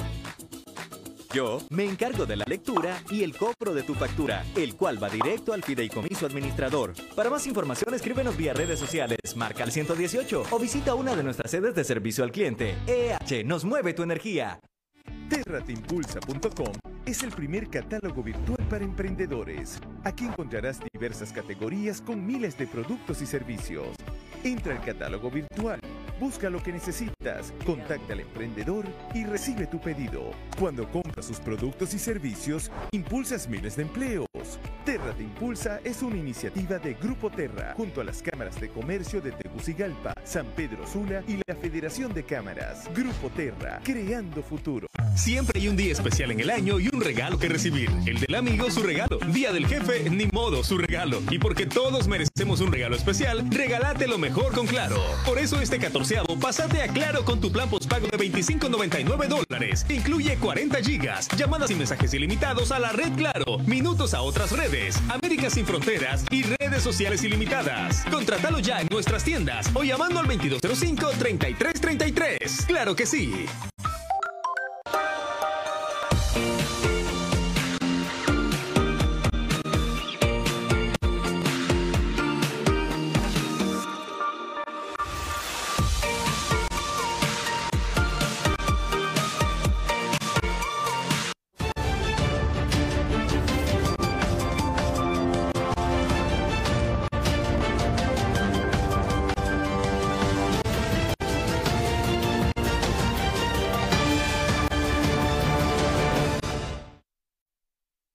Estamos de regreso eh, con el personaje de hoy, con Dori Gutiérrez, eh, con esta temática de la lista Engel. Bueno, el presidente, el expresidente Lobo Doris ha dicho que esto es un churro. Este es un churro. Y está hablando como periodista, eh, Pepe Lobo, dice, este es un churro, eso que no sé qué va. ¿Qué le parece? Bueno, mire, claro, yo creo que nadie que sí está, esté mencionado ahí se siente feliz de eso. Sin embargo, yo resiento al presidente Lobo y se lo digo porque a nivel personal yo le tengo mucho aprecio a nivel personal, pero yo resiento de él cómo fue capaz de decir Armando que él sabía todo lo del seguro social y que se había callado porque ganara su partido. O sea, eso para mí es, realmente se lo digo, inaceptable. Y luego también que él fue el impulsor del actual señor que está allí eh, en el Ejecutivo. Él prácticamente fue su padrino, lo impulsó y todo eso. Y ahora, pues, eh, como está en una situación adversa, entonces, eh, como quien dice, saca, saca todo lo que tiene adentro y, y se expresa fuertemente contra su partido. Yo creo que de una u otra manera la historia lo, ya lo está juzgando a él. Porque siendo presidente de todos los hondureños, ¿cómo fue que sabiendo esto no tomó medidas? Sino que se quedó callado. Y esta, esto que pasó en el Seguro Social, Armando, le costó la vida a miles de hondureños. Y ellos tienen responsabilidad. Todos los que estaban en el gobierno, que sabían esto, tienen responsabilidad. Sea por acción o sea por omisión. Así que definitivamente un montón de cosas que, que que sucedieron al país eran del conocimiento de ellos. Lo de la sede fue ratificada por señor Lobo Sosa. Fue aprobada por el, eh, eh, señor Juan Orlando Hernández. Y ahora, ¿cómo es posible que venga don Porfirio Lobo Sosa a decir que está en contra de algo que si él se hubiera puesto en ese momento, no hubiera pasado, Hernández? Porque él era un hombre de mucho poder en Honduras. Yo diría, el hombre que tenía más poder hablando del, desde, la, desde la época que fue presidente del Congreso, que fue del 2002 al 2006, más después que fue presidente del Comité Central del Partido Nacional, después que fue presidente de la República, ha sido uno de los hombres de mayor influencia en Honduras. Igual manera que este señor, que fue presidente del Congreso, el presidente de la República, y ahora que me vengan a decir, con aires de, aires de santidad, de que de esa lista es un churro, de que aquí que allá, realmente me parece que deberían de ser más honestos consigo mismos. Y deberían de decir, mejor cometí errores y, por eso pido perdón al pueblo hondureño. Pero no que siguen en esa actitud de querer eh, eh, prácticamente invisibilizar los actos que ellos hicieron y de los cuales son responsables. Porque son hechos, los hechos son ineludibles, Armando. Que yo diga ahorita, Armando Villanueva está en el programa tal, tal, nadie me puede refutar porque usted está ahí sentado en su programa. O tiene de invitado a Eric Gutiérrez, nadie me puede refutar porque yo estoy aquí también con usted. No estamos inventando nada. Pero estas personas que hicieron las cosas y que ahora matan el tiro y se asustan del cuero. Honestamente, a mí me parece que es, falta hasta de, ¿cómo le diría? Falta de conciencia consigo mismo y falta de criticidad en los actos incorrectos que hicieron. Mínimamente deberían reconocer que se han paseado en este pueblo, se han paseado con el golpe de Estado, se han paseado con toda la barbaridad, todos los robos que han cometido. A y paciencia porque de repente a lo mejor él directamente no lo hizo, pero lo permitió, lo sabía, él mismo dijo que lo sabía. Entonces la convención de parte, relevo de pruebas, yo en ese sentido lamento tener que decir eso porque hay que decir que Pepe Lobo cuando fue presidente del Congreso, eh, por, lo menos tuvo una conducta con nosotros de oposición bastante respetuosa. Y eso yo se lo reconozco, se lo reconozco no como estos que esto lo marginan a uno y lo discriminan y todo eso. Y nosotros le hacíamos, nos tomamos el Congreso una vez, otra vez le fuimos a gritar cuando fue a dar un informe al BESIE, nosotros los de la UDEC, con, con César Han, con Marvin Pone, con todos esos, fuimos a gritarle ahí todo, y él tenía en ese sentido una actitud bastante, ¿cómo le diría? De paciencia con la oposición, pues o sea, él aceptaba un montón de cosas que nosotros hacíamos otra vez cuando lo de Andutel, eh, se, se armó un zafarrancho dentro del Congreso, le metimos unas pancartas y todo eso, y él estaba sentado ahí, después ahí al rato nos dijo, bueno, ya tuvieron suficiente tiempo, si quieren vayan a sentarse, o sea, son conductas que yo eh, le admiro a él, así como le admiraba eh, que en la disciplina él era el primero que estaba sentado cuando las acciones del Congreso es el único pedido de los 25 años que tengo yo de estar ahí, que las sesiones empezaban a la hora. El jueves era a las 7 de la mañana y a las 7 de la mañana el señor Porfirio López, estaba sentado ahí. Daba el ejemplo, pues. Esas cosas yo se las reconozco, pero esas otras barbaridades que han hecho contra este pueblo realmente son inaceptables. Correcto. y tienen que aceptar la responsabilidad histórica porque han participado en hechos deleznables contra nuestro pueblo. Tengo que decirlo, me da mucho dolor hacerlo, pero la verdad es la verdad. Usted puede ser muy mi amigo, pero como digo, creo que fue Platón que dijo, soy, soy, tengo, soy amigo de usted, pero soy más amigo de la verdad. Entonces, yo de verdad lamento que yo creo que el presidente a veces, luego confió mucho en alguna gente y en esta cosa de la política uno no debe ser confiado. Uno tiene que estar, como dicen, con los ojos bien abiertos y cualquier persona que ande cerca de uno que esté cometiendo irregularidades, hay que zafársela. Porque, porque no, no solamente se debe dar él, lo va a dar a usted también. Por ejemplo, usted tiene ahí sus empleados y todo eso. Estoy segura que si se da cuenta de que alguno de ellos anda en malos pasos, usted va a tomar acciones. Y si no toma acción dándose cuenta, usted también es responsable. Tengo que decir esto, como les digo, no me, no me hubiera gustado decirlo nunca, pero, pero tengo que decirlo porque sí, la verdad es que ellos cometieron demasiadas barbaridades contra este pueblo, siendo, estando en los poderes más altos de la nación y teniendo un poder de decisión enorme que ellos pudieron haber evitado una serie de cuestiones y no lo hicieron. Correcto, correcto. Bueno, interesante porque sí hemos sabido que eh, Dori Gutiérrez eh, pues, estuvo ahí eh, con Pepe Lugo cuando era presidente del Congreso, pero lo que dice, pues ella tiene que, es amiga de él, pero es más amiga de la verdad que de, Pepe Lobo. Y pues dice Doris que nada de esto estaría pasando si Pepe Lobo hubiera actuado en su momento y haber hecho lo que tenía que haber hecho y no lo hizo. Bueno, Doris, ¿usted qué piensa ya para finalizar? Algunos están especulando de que se debería inhabilitar a los involucrados en esa lista de Engels que van de candidatos, eh, ya sea por primera vez o van a la reelección. Eh, otros dicen que no, que, no se puede llegar a ese extremo de intervención eh, de los Estados Unidos que decida quiénes son candidatos y quiénes no. ¿Cuál, ¿Cuál, es su opinión particular sobre este tema? Bueno, mire, hay cosas legales y hay cosas morales, Armando. Las cosas legales, nuestras leyes, son permisivas para los candidatos a cargos de elección popular. Solamente dicen ser mayores de edad, ser hombres por nacimiento, no sé qué, no sé cuánto, pero no tienen eh, aspectos de conducta dentro de eh, estas leyes. Entonces lo que la ley, lo, que la ley no prohíbe lo permite.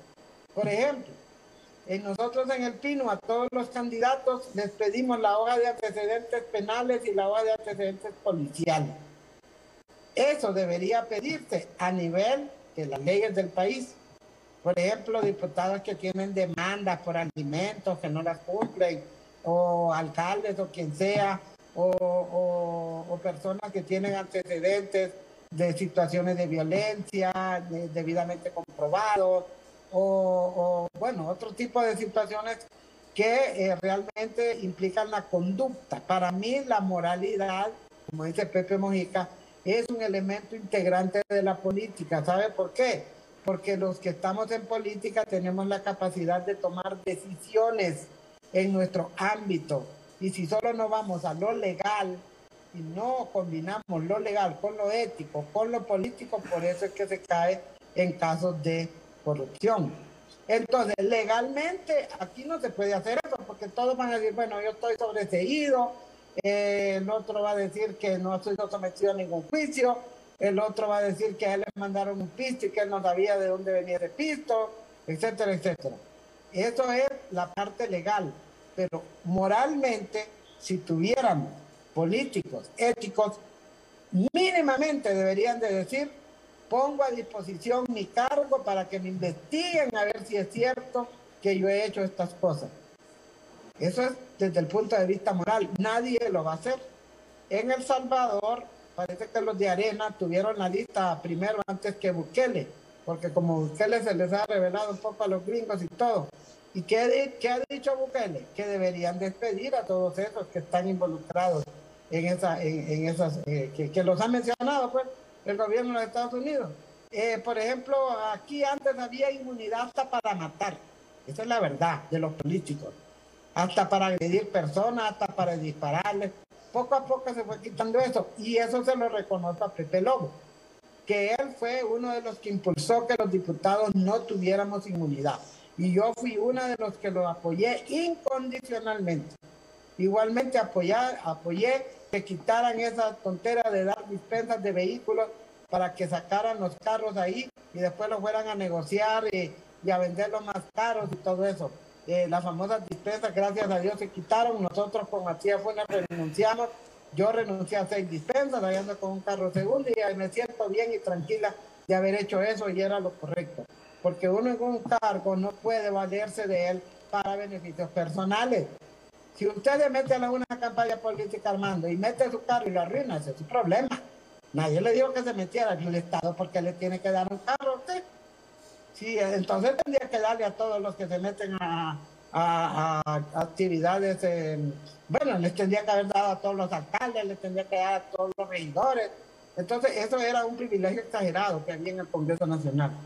Y gracias a Dios se quitó eso de la inmunidad y somos ciudadanos comunes y corrientes. ¿Y por qué vamos a, tener, a pedir que, que tengamos? Bueno, yo me acuerdo una vez que hasta una señora que metía carros robados y todo, como iba de diputada de un partido, nunca le hicieron nada, porque en ese tiempo, al ir de candidato, oiga bien, si usted solo iba de candidato, ya tenía inmunidad. O sea, hacían barbaridades. Entonces, eso fue bueno de Pepe Lobo y lo, reconozco, y otras cosas buenas que hizo. Yo no digo que todo lo que hizo fue malo.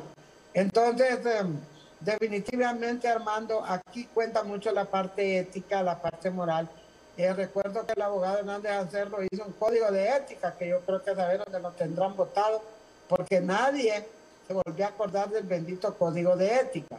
Entonces, por eso le digo, mínimamente, estas personas deberían decir, pongo a disposición mi cargo para que me investigue.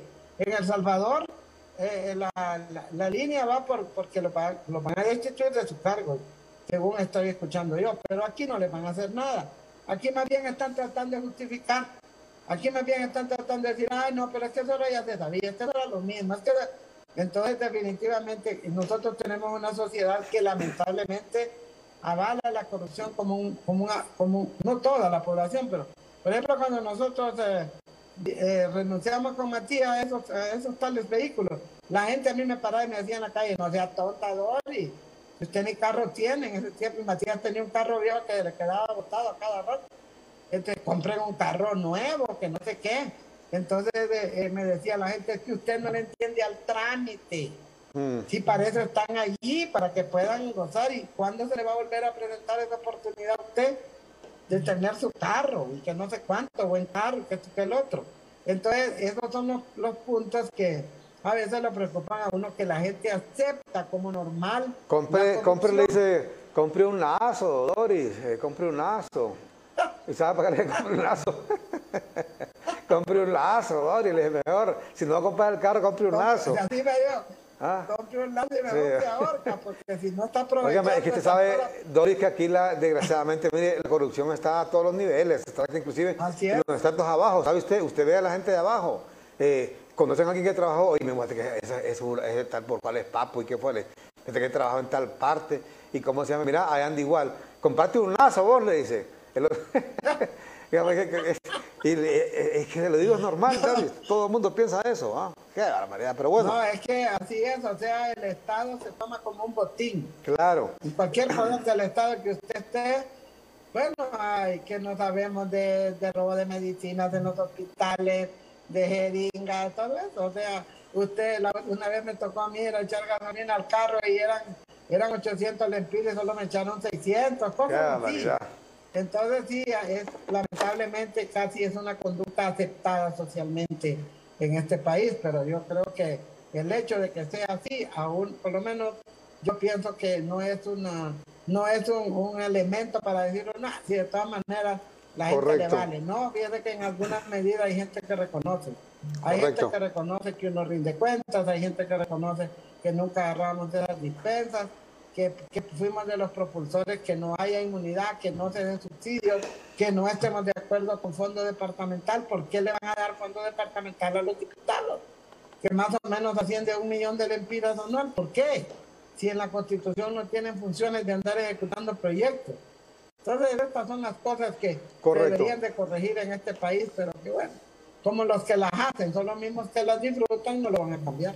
Correcto. Bueno, Eri, muchas gracias. Ya eh, se nos ha ido el tiempo, eh, nos hemos pasado un poco. Usted me, preguntaba de, esos proyectos que van a aprobar hoy, eh, uno con el tema de las tierras de línea y el otro con los, con los, con los pasajes, con las líneas de bajo costo, perdón. Mire, yo con eso de, la, de, línea, de línea, no sé, posiblemente, posiblemente haya algo ahí que tenga que ver con las sedes, con el tema de las tierras. Porque las tierras se las titulan a veces a grupos campesinos y no sabemos si tienen la facultad de venderla o no. Entiendo que no, que no pueden vender esas tierras porque están tituladas para que las trabajen. Puede, puede ser una reforma en ese sentido. Con lo de las líneas eh, de bajo costo, yo entiendo, Doris, que estas líneas aéreas operan en, en, muchos países, casi en toda Latinoamérica, y operan dentro de Estados Unidos. De hecho, yo mismo eh, viajé a, en Navidad, fui a Denver, en Colorado, y me fui en una línea aérea de bajo costo, te cuento, eh, en Frontier. Casi todo el mundo usa aquí una que se llama Spirit, que es la que viaja eh, en la madrugada, eh, que viene, viene, a San Pedro Sula, Spirit. Eh, Frontier es una muy conocida, viaja en todo Estados Unidos y en varios países del mundo. Esta línea aérea, incluso creo que también hasta en Europa viaja. Porque ¿cuál es el caso de las líneas de bajo costo? Dori, la gente a veces cree que son aviones de mal, ya desfasados o cosas así, son aviones de los mismos que viaja United. que son aviones viejos. Ah, no, no, son de los mismos aviones que viaja United, American Airlines, etcétera.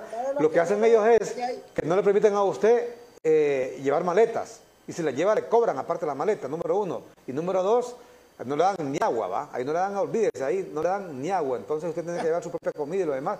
Ese es el bajo costo que hay. Y también viajan en la madrugada, que eh, no sé por qué los viajes son más baratos en la madrugada.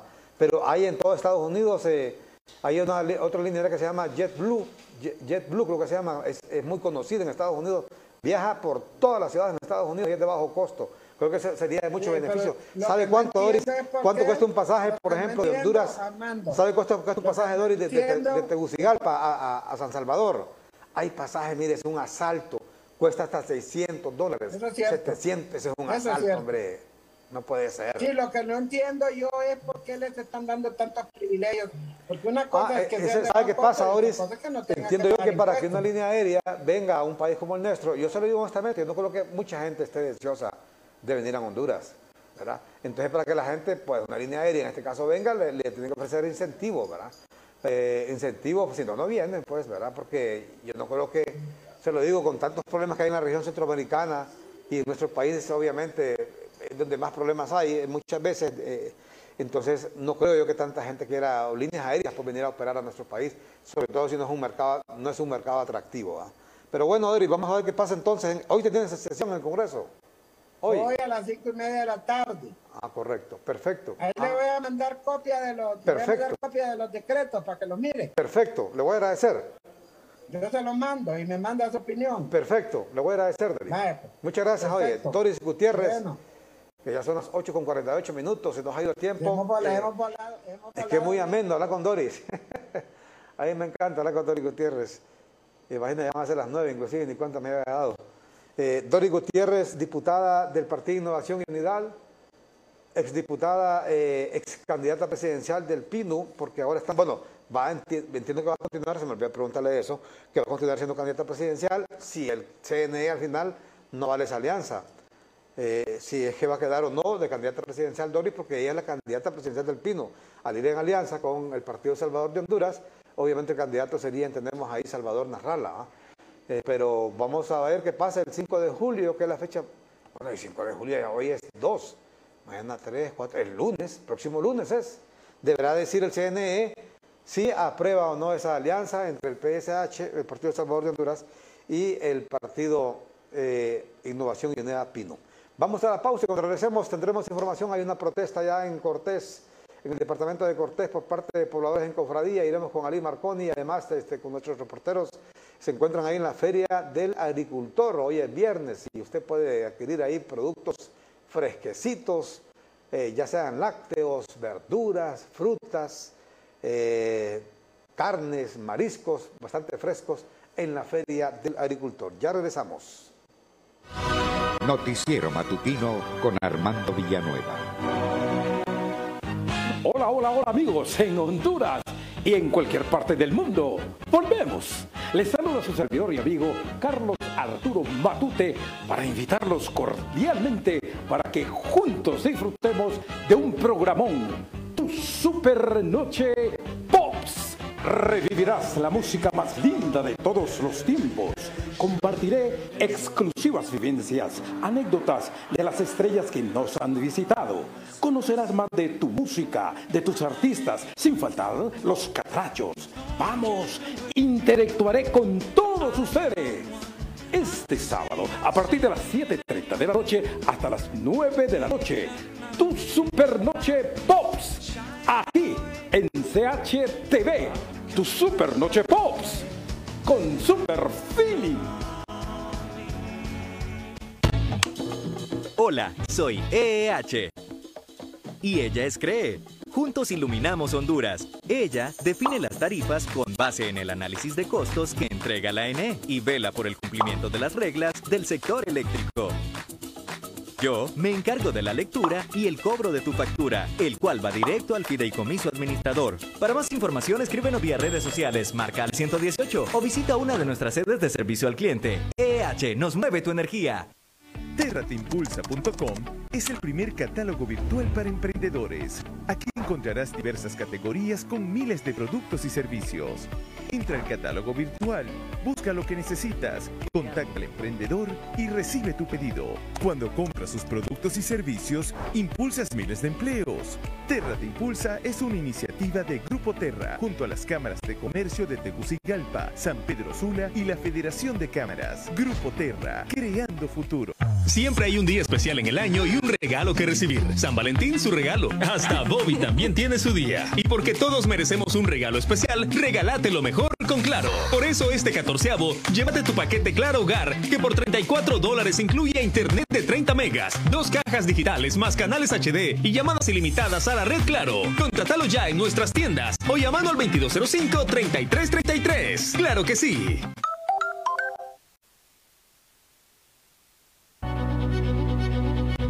Pese a la pandemia, el Congreso Nacional de Honduras no dejó de sesionar, logrando un récord en el número de iniciativas presentadas y aprobadas por los diputados, lo que demuestra que aprovechando la tecnología se logra mayor eficiencia. Por ejemplo, se aprobó la entrega de bonos a miles de familias damnificadas por ETA y OTA, la protección y apoyo financiero para las MIPIMES afectadas por el cierre de la economía, bajar los intereses bancarios para préstamos para el agro y vivienda y permitir al Estado comprar la vacuna contra el COVID-19 de manera directa a diferentes laboratorios.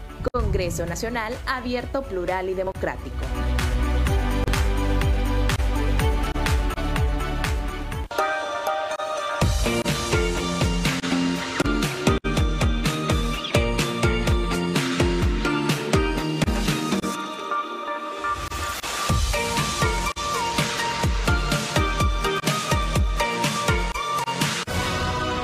Noticiero Matutino con Armando Villanueva. Estamos de regreso completamente en vivo a las 8.53 minutos de este día viernes 2 de julio.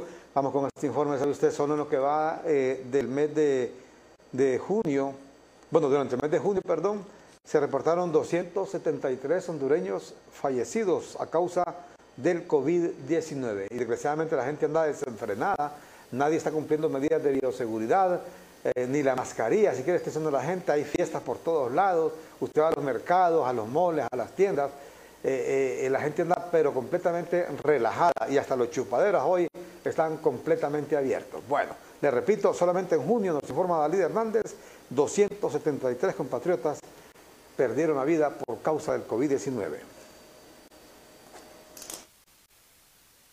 El COVID-19 continúa enlutando el país entero. Solo en los hospitales de la capital se reportó un total de 273 hondureños que perdieron la batalla contra el COVID-19. En el hospital escuela reportó que solo el mes de junio un total de 96 personas fallecieron. Mitad de este año, una primera de metal pues funesta. Tenemos un acumulado de 611 muertes y estamos sobrepasando cuando mucho al mismo nivel el año 2020. Asimismo, en el Hospital Cardiopulmonar El Tórax se reportó solo el mes de junio un total de 75 fallecimientos a causa del enemigo invisible. Lamentablemente el mes de junio cerramos con un estadístico de 75 fallecidos. Es lamentable, la verdad, que cada familia pierda un ser querido en este momento de pandemia es lamentable y pues enviamos las, las condolencias a todas estas personas que han experimentado esta pérdida irreparable. Por otra parte, en el Instituto Hondureño de Seguridad Social reportó el fallecimiento de 88 personas, en su mayoría adultos mayores. Para hoy, primero de julio del 2021, 8 decesos, 8 fallecimientos a causa de la COVID-19. También mostramos una ocupación hospitalaria de 150 pacientes en las diferentes salas COVID, 13 en la unidad de cuidados críticos, la COVID, y 223 pacientes más en otras áreas con otro tipo de atenciones que no tienen ninguna relación con la COVID-19. En el Hospital General San Felipe de la capital reportó alrededor de 14 fallecimientos, siendo un total de 273 hondureños que perdieron la vida solo el mes de junio.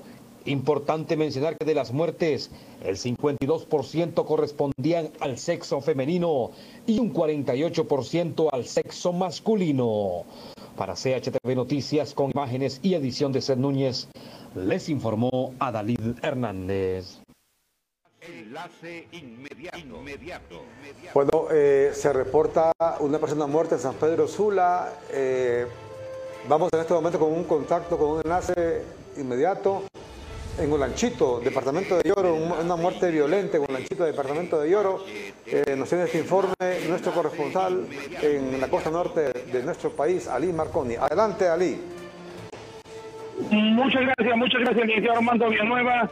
En efecto, lamentamos tener que informar que en la colonia Gran Comisión de este municipio de Nachito y Oro se realiza el hallazgo por parte de vecinos reportando la autoridad de un ciudadano quien en su, su cuerpo presenta dos perforaciones producidas con impactos de arma de fuego, dos impactos de bala, de este asesinato que se ha registrado en Olanchito y Oro, en la colonia Gran Comisión, hace unos minutos. La víctima ha sido identificada por vecinos en la zona como Héctor Adán Orellana, de 31 años de edad. Esta información que se desprende en el campo de sucesos desde la colonia Gran Comisión en el municipio de Olanchito y Oro.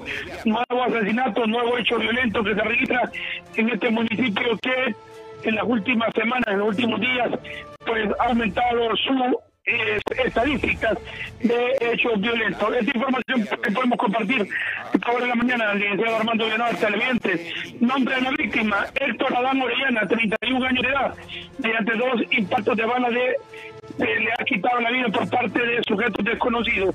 De hecho, se está en la colonia Gran Comisión. Retornamos a la ciudad capital desde la zona norte del país. Para CHTV, Ali Marconi. Buenos días. Pues ahí está este reporte con Ali Marconi de este sector de, eh, de Olanchito. Eh, otro hecho violento que se da en esta zona. Eh, ya temprano hemos dado, habíamos también dado cuenta de esta situación que se presenta en el departamento de Lloro. Hombre, hay lugares aquí que han sido muy tranquilos. Uno de ellos es justamente Olanchito, eh, Olanchito, y que de repente Catacamas, por ejemplo, Catacamas, cuántas muertes violentas se han dado en los últimos días en Catacamas. Cantidad de muertes violentas y esto es lamentable. La, nuestra corresponsal Yanina eh, Figueroa constantemente informando de muertes violentas en Catacamas. Ayer justamente eh, la muerte de una fémina muy temprano, semidesnuda, encontrada en una calle de Catacamas. Anteayer, un joven también asesinado. Hombre, eh, Olancho es digno de mejor suerte. Un departamento lindo, con ciudades muy lindas, eh, un departamento, departamento, altamente productor de lácteos, de eh, leche, eh, de granos básicos y hoy, desgraciadamente, bandas armadas y casi todo esto tiene que ver, según las autoridades, con el tema de la droga. el tema donde hay drogas, ahí va a haber violencia, ahí va a haber muertes porque se matan por pelea de territorios, por quienes venden la droga, por quien recoge el dinero, por quien distribuye la droga en los vehículos o en o en aviones o en lo que sea, por quién compra al policía o, no lo compra, si le pagan o no le pagan al que vendió la droga, etcétera. Siempre habrá eh, muertes, eh, habrá violencia donde hay droga de por medio. Bien, vamos en este momento a un reporte completamente en vivo eh, con Brian Hernández. Se encuentra ahí en la Feria del Agricultor frente al Estadio Nacional. ¿Cómo está la feria hoy? ¿Cómo están los precios? Brian, vamos contigo, adelante. Gracias, gracias compañeros en estudio, Auditorio Nacional de CHTV Noticias. Efectivamente, nos encontramos desde otro punto de la capital de la República en la Feria del Agricultor y el Artesano en mediación del Coloso Capitalino. Dialogamos en este momento con el encargado de negocio Lácteos El Establo. Cuéntenos cómo están los precios de este producto tan demandado por la ciudadanía. Buenos días, gracias por la oportunidad. Pues este, no, los precios de los lácteos se mantienen. Nosotros tenemos aquí en la feria el queso semiseco a 48 lempiras, igual que el queso frijolero. Tenemos también el queso de jugo a 40, la mantequilla crema a 28 y la mantequilla escurrida a 34 lempiras. Ahora bien, ¿cuál es el producto que más se le vende en cuanto a los lácteos? El producto que tiene mayor demanda es el queso semiseco, el quesillo y la mantequilla crema. Por lo general siempre ha sido así, el producto que, más consume eh, la población. Eh, no, no, negamos que, también lo que es el quesillo con chile, que es un producto que no es nuevo, pero hace poco acaba de salir al mercado, lo que es la cuajada, lo que es el requesón, pero el producto de mayor demanda es el queso semiseco, el quesillo y, la mantequilla crema. ¿De dónde trae este producto? Este producto viene de San Esteban Olancho. Mancho, bueno, una invitación a la persona para que le acerquen, cómo lo ubican para comprar el producto. Bueno, invitamos a cada una de las personas que nos están viendo y escuchando por este prestigioso medio que puedan aquí acercarse a la feria de aquí del estadio y nos ubican en el puesto número 12, Lácteos El Establo, producto de calidad, fresco, no es un producto refrigerado, es un producto que traemos el día de hoy, el que salió ayer, es un producto fresco totalmente y de buena calidad y sobre todo los mejores precios que usted puede obtener aquí en la feria. Bien, muchísimas gracias. Lácteos El Establo, aquí puede encontrar mantequilla escurrida, mantequilla rala, queso semiseco, frijolero con chile, Santa Elena, cuajada, requesón, queso ahumado al mejor precio en la Feria del Agricultor. Y seguimos avanzando aquí con mi compañero Jesús Sánchez para seguirle mostrando en pantalla lo que acontece a estas horas de la mañana en la Feria del Agricultor y el Artesano. Como usted puede ver en este momento, las verduras que se ofrecen aquí en este lugar, esta concurrida feria, que si bien es cierto hay bastantes personas, pero se está respetando el metro de distancia. Vamos a ver aquí, a cómo está en la verdura. Muy buenos días. Buenos días. Todo está barato. Todo está barato. Eh, denos precio de las papas. A siete. A siete lempiras. Y cuéntenos, por decirlo así, la libra de tomate, ¿cómo lo tienen? 10 lempiras. A 10 lempiras. ¿Qué otro producto usted? Eh, la, la, la coliflor a 20, la cebollina a 10, todo barato. Que, que lo vengan a comprar aquí, que aquí. Sí, están regular. Sí, regular. Y ya ve que ya ha habido pago bajo de fin de mes. Sí, entonces esperamos que vengan, los vengan a comprar. Muchísimas gracias, señora, muy amable. Ahí ofreciendo aquí las verduras, aquí en la Feria del Agricultor. Nos vamos aproximando a otro lado con mi compañero Jesús Sánchez, porque usted sigue observando cuál es el ambiente aquí en la Feria del Agricultor. Y allá también venden huevos. Ahí vamos a ver cómo está el precio de los huevos, si hay algún aumento, alguna alza a este producto que es eh, bastante demandado y solicitado. Ahí observan que tienen de diferentes precios por cartón, que sea 74, 68 lempiras o a 54. Y aquí los tenemos, miren, huevos a 74 lempiras y eh, otro cartón a 68, como ustedes pueden observar en este preciso instante. Solo cuéntenos, queremos saber rápidamente sobre los precios del cartón de huevos. Buenos días. Muy buenos días, el grande está a 74 y el mediano está a 68. Se mantiene el precio. ¿De dónde traen este producto? Desde el lago de Yohoa. ¿Qué tal? ¿Pero les vende? La verdad que sí, gracias a Dios. ¿Cuáles son los horarios y qué días vende huevos? De, bueno, esta semana, viernes y sábado, de 6 a 7 de la noche. Una invitación que le quiera a la persona y cómo lo ubican. Que vengan aquí a la Feria del Agricultor y que pregunten por Paola que vende huevo grande y bonito y fresco. ¿Qué Paola? Paola. Gracias, Paola, muy amable. Bien, ahí tienen, eh, vengan a, a buscar huevos aquí, donde Paola, así lo ha mencionado ella, aquí en la Feria del Agricultor y el Artesano. También aquí, aquí venden nacatamales. Hernández, con este reporte de la Feria del Agricultor, ve usted ahí huevos bastante fresquecitos, bastante grandes, a precios módicos, los lácteos, vea los tamales, qué ricos tamales, con un buen cafecito, con un cafecito rico, eh, un tamalito ahí con un poquito de chile, ¿para qué quiere más usted? ¿Para qué quiere? Mire, ¿para qué más desayuno? Mire qué rico es el tamal, tamal de cerdo, tamal de pollo, y a la par de ahí nomás están las baleadas, baleadas con frijolitos, con huevito, con mantequilla, crema, qué ricura esa baleada, ¿va? Y mire ese tamal, qué rico es ese tamal doradito, mire, doradito ese tamal de Merlin, mire, qué belleza de tamal con un poquito de limón, y un poquito de limón, un poquito de chile, cafecito, bien calentito, ¿para qué quiere más usted? ¿Para qué quiere más? Y eso lo encuentra a precios baratos ahí, un, un tamal de eso ahí hasta, hasta el mediodía, si Dios quiere, ¿va? Hasta el mediodía, ajá. Y si es como una compañera aquí, aquí en el canal, que se lo come con tortilla, pues se come hasta dos. Y que Alba se come hasta dos tamales. Hasta dos tamales se vuela. Uy, hombre, para volver a comer hasta mañana, ¿va? Hasta mañana, si Dios quiere. Ni quiera Dios, ¿verdad? Uy, hombre, un- dos tamales de esos para... Y máximo le, come, le pone tortillas. Ni quiera Dios. Bueno, ricos tamales aquí en la Feria del Agricultor y las variedades y las carnes. Vamos con más información. Ricardo Zúñiga, el enviado especial de Joe Biden para la región centroamericana, sobre todo para el Triángulo Norte, anuncia que la lista de Engels será ampliada. O sea, falta otra tanda entonces de eh, funcionarios eh, o políticos hondureños que van a ser eh, mencionados supuestamente en, un segundo, en una segunda entrega de la lista Engels.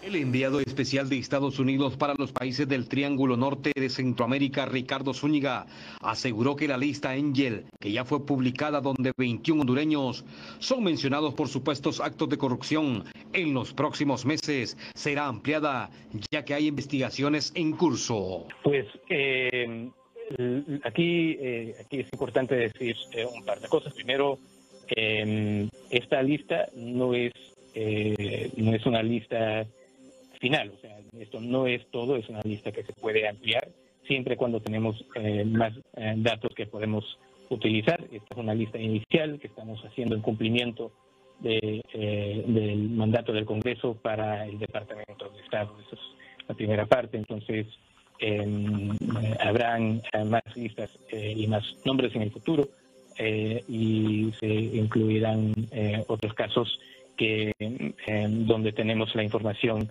necesaria para poder incluir a esos individuos. El enviado de Estados Unidos manifestó que una de las evidencias de la lucha contra la corrupción es dar a conocer los nombres de los implicados en actos fraudulentos y así generar la confianza de los ciudadanos de los países que forman parte del Triángulo Norte de Centroamérica. Personas eh, que están violando las leyes de Honduras y las normas en Honduras.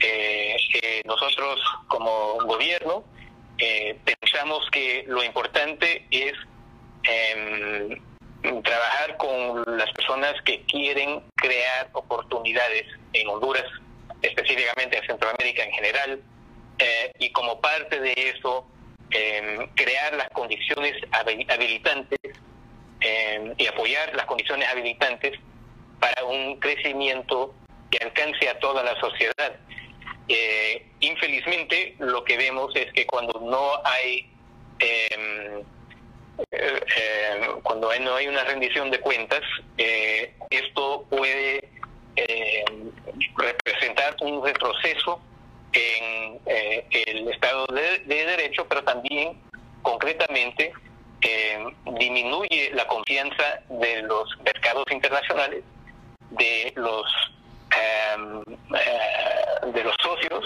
de, internacionales, pero más que todo de la misma población. Finalmente, Ricardo Zúñiga afirmó que la revelación de la lista Angel es un mensaje claro que Estados Unidos está al lado de los ciudadanos de Honduras, Guatemala y El Salvador. Para CHTV Noticias, con imágenes y edición de Seth Núñez.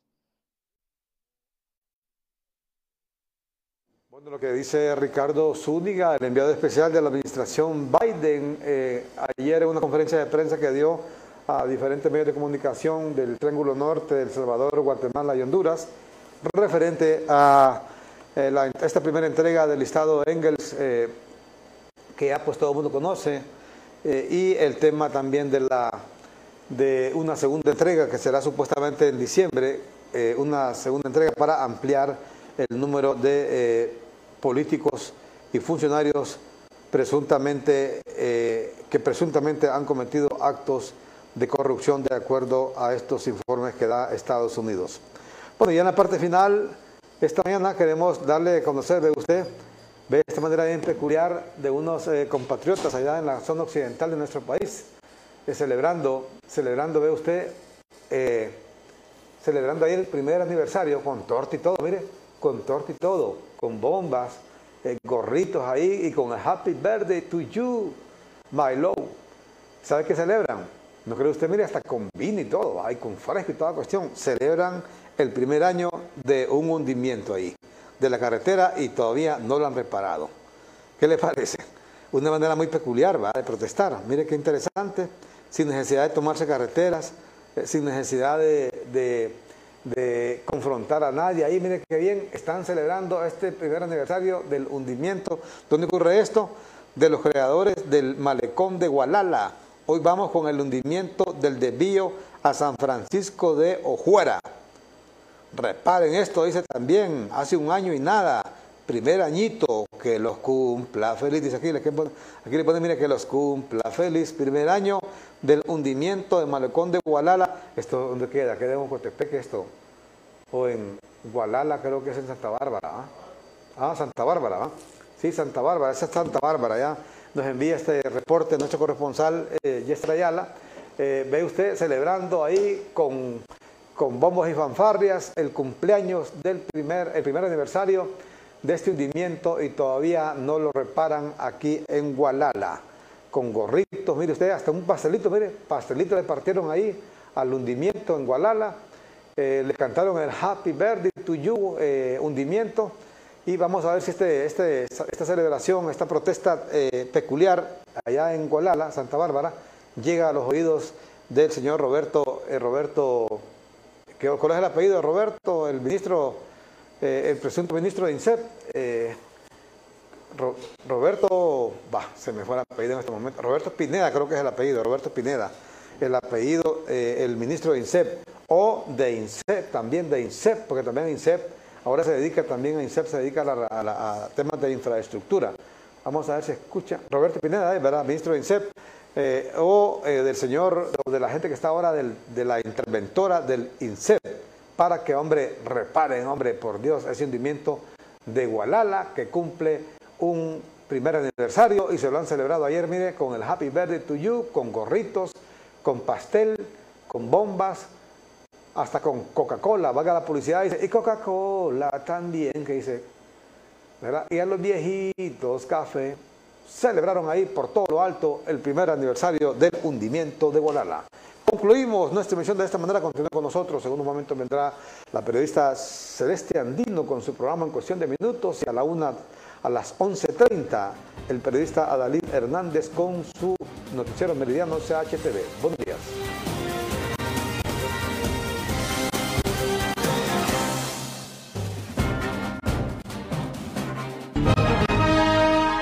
CHTV, canal hondureño de televisión, ha presentado Noticiero Matutino con Armando Villanueva.